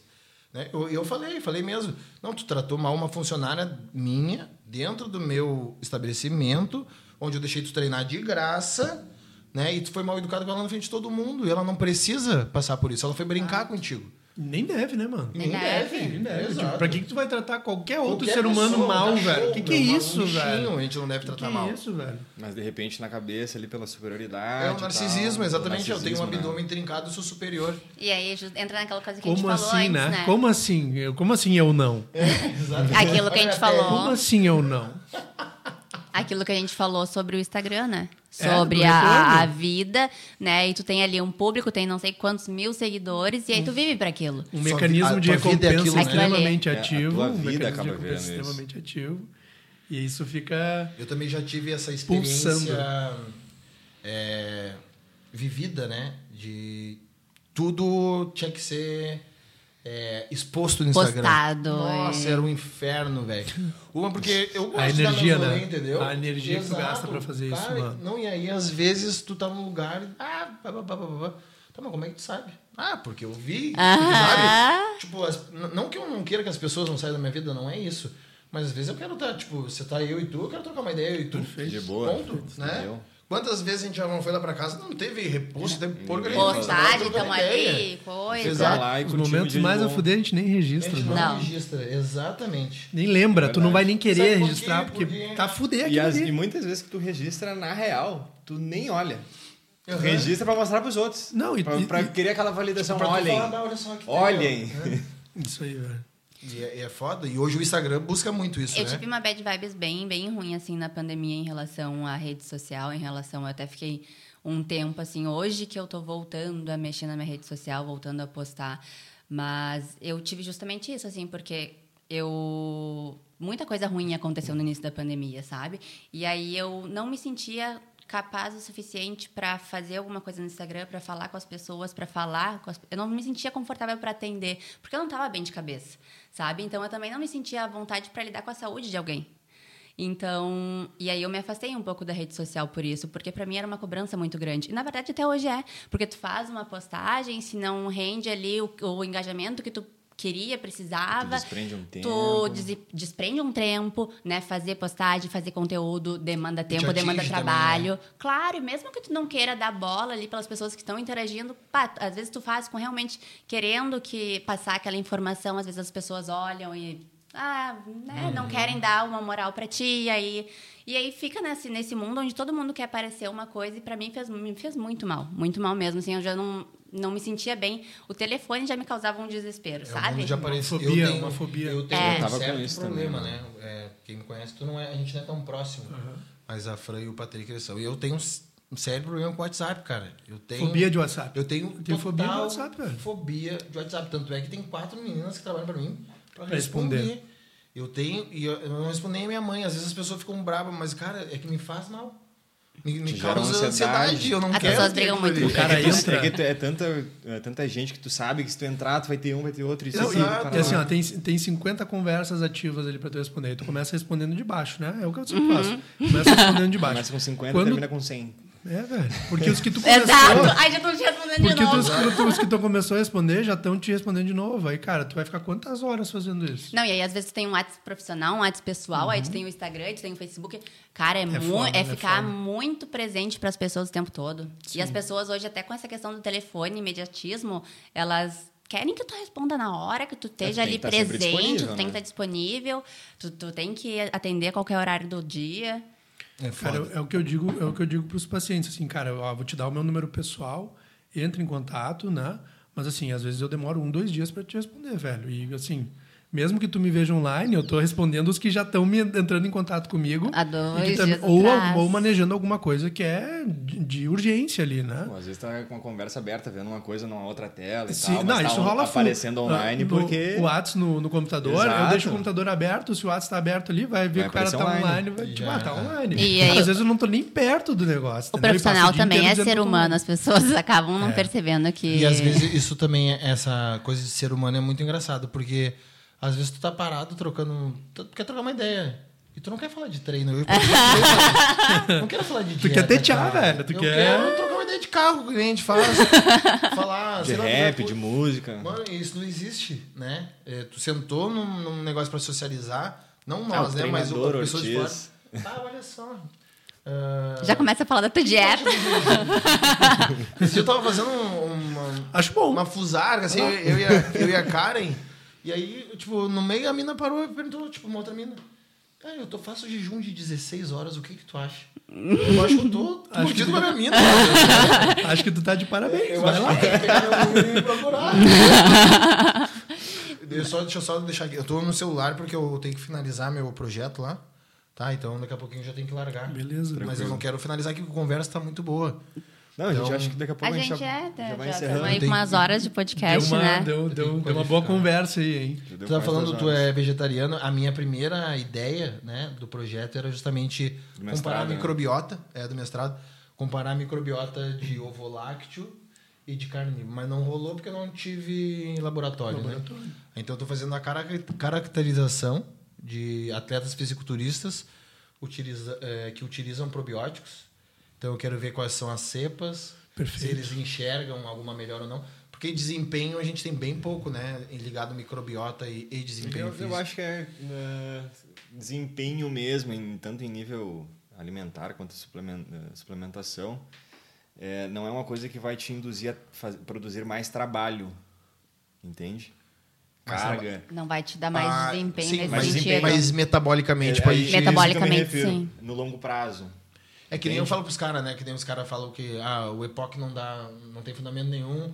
Ou, Ou que, que, é pouco, insignificante. é, ou que ah, ganhar massa muscular só te dá é, um gasto energético de 13 quilocalorias, então tu não vai ter. Então, é não adianta. considerável, né? Mas e todo o processo, né? Aham. Depois. E- e pra toda a construir e manter isso. mitocondrial que tu faz, todas Exato. as adaptações fisiológicas, E morfológicas. toda a recuperação. Acelerar o tá metabolismo, que as pessoas costumam. Ai, como é? Vou acelerar meu metabolismo. Ai, meu metabolismo é muito lento. Exato. é né? justamente esse processo que falta. Cara, eh, não sei se tu quer, se a gente pode discorrer, se tu quer discorrer um pouco sobre os aspectos sociais, né, que a gente estava falando sobre eh, ser negligenciado de fato. A gente falou um pouco por cima, mas não direcionado Tá. para psicologia. Cara, a psicologia é uma parte muito. Como eu citei ali no início, né? Ortiz me perguntou sobre saúde, qual era o meu conceito né, de saúde. Que eu falei que a gente tem diversos, diversas saúdes, né? Que uma delas é a, é a saúde psicológica, né? A saúde emocional que a gente tem, assim, e, e os efeitos ah, os psicossocioeconômicos, né? Dessas, de todas as medidas que a gente toma, do que a gente está vivendo agora numa pandemia, né? Eh, relacionados a esporte, relacionados a hábitos, relacionados à saúde, né? Não só da doença da pandemia em si, mas no impacto que tudo isso tem, né? Eh, a parte psicológica para atletas, né? No caso que de todos nós aqui que acompanhamos atletas de alto rendimento, assim, eh, a parte psicológica para esses atletas que algumas vezes vão ficar impedidos de treinar, né? Que algumas é, vezes É o que eles mais que curtem, é o que né? eles mais curtem, né? Cara, se a gente curte, tu imagina, né? Tu sabe que eu tive uma experiência, eu fui meio que contratado como consultor, né, numa empresa por médicos, ah, justamente porque eles queriam entrar na área do fisiculturismo, na área do, do fitness, na real na, na área de rendimento. Então a ideia deles é justamente é parecido com, acho, com a tua clínica. Existiam os médicos, existe o fisioterapeuta e tal, mas era mais era médico só. E daí eles botaram na tela. Eu já te contei essa história, Patrick? Já, tu me convidou, na verdade, eles Ah. os chamaram. Boa. Aí botou na tela, e aí era o médico-chefe lá, ele disse, não, primeira avaliação do, do paciente, tá? Para resultados fitness, beleza? Aham, Então, a gente fosse entrar... Começa, cara, quando começa, desculpa, Não, sim. começa a me Não, coçar. não, daí o que, que era a ideia do cara, né? Era a primeira avaliação médica, passava pelo médico, passava pela nutricionista, passava pelo educador físico e, por último, psicólogo. Tá, cara, é um, é um, é bom projeto, Tá. Eu dei a minha opinião e disse que ele estava totalmente errado. né? É, eu vou te dar a minha opinião também, Tá. tá? Foi, foi, eu já falei já, na verdade, isso aqui, essa fala, né? Eu não tenho como começar um projeto contigo fitness, buscando fitness, né? Onde a gente vai ter que ter estratégias extremistas e várias horas de treinamento se tu não tiver um psicológico bom. Então, se tu não passar na avaliação do teu psicólogo ali, ou se teu psicólogo não disser, não, não, o cara, ele vai aguentar o Tem trampo, condições, ele tem condição, não adianta.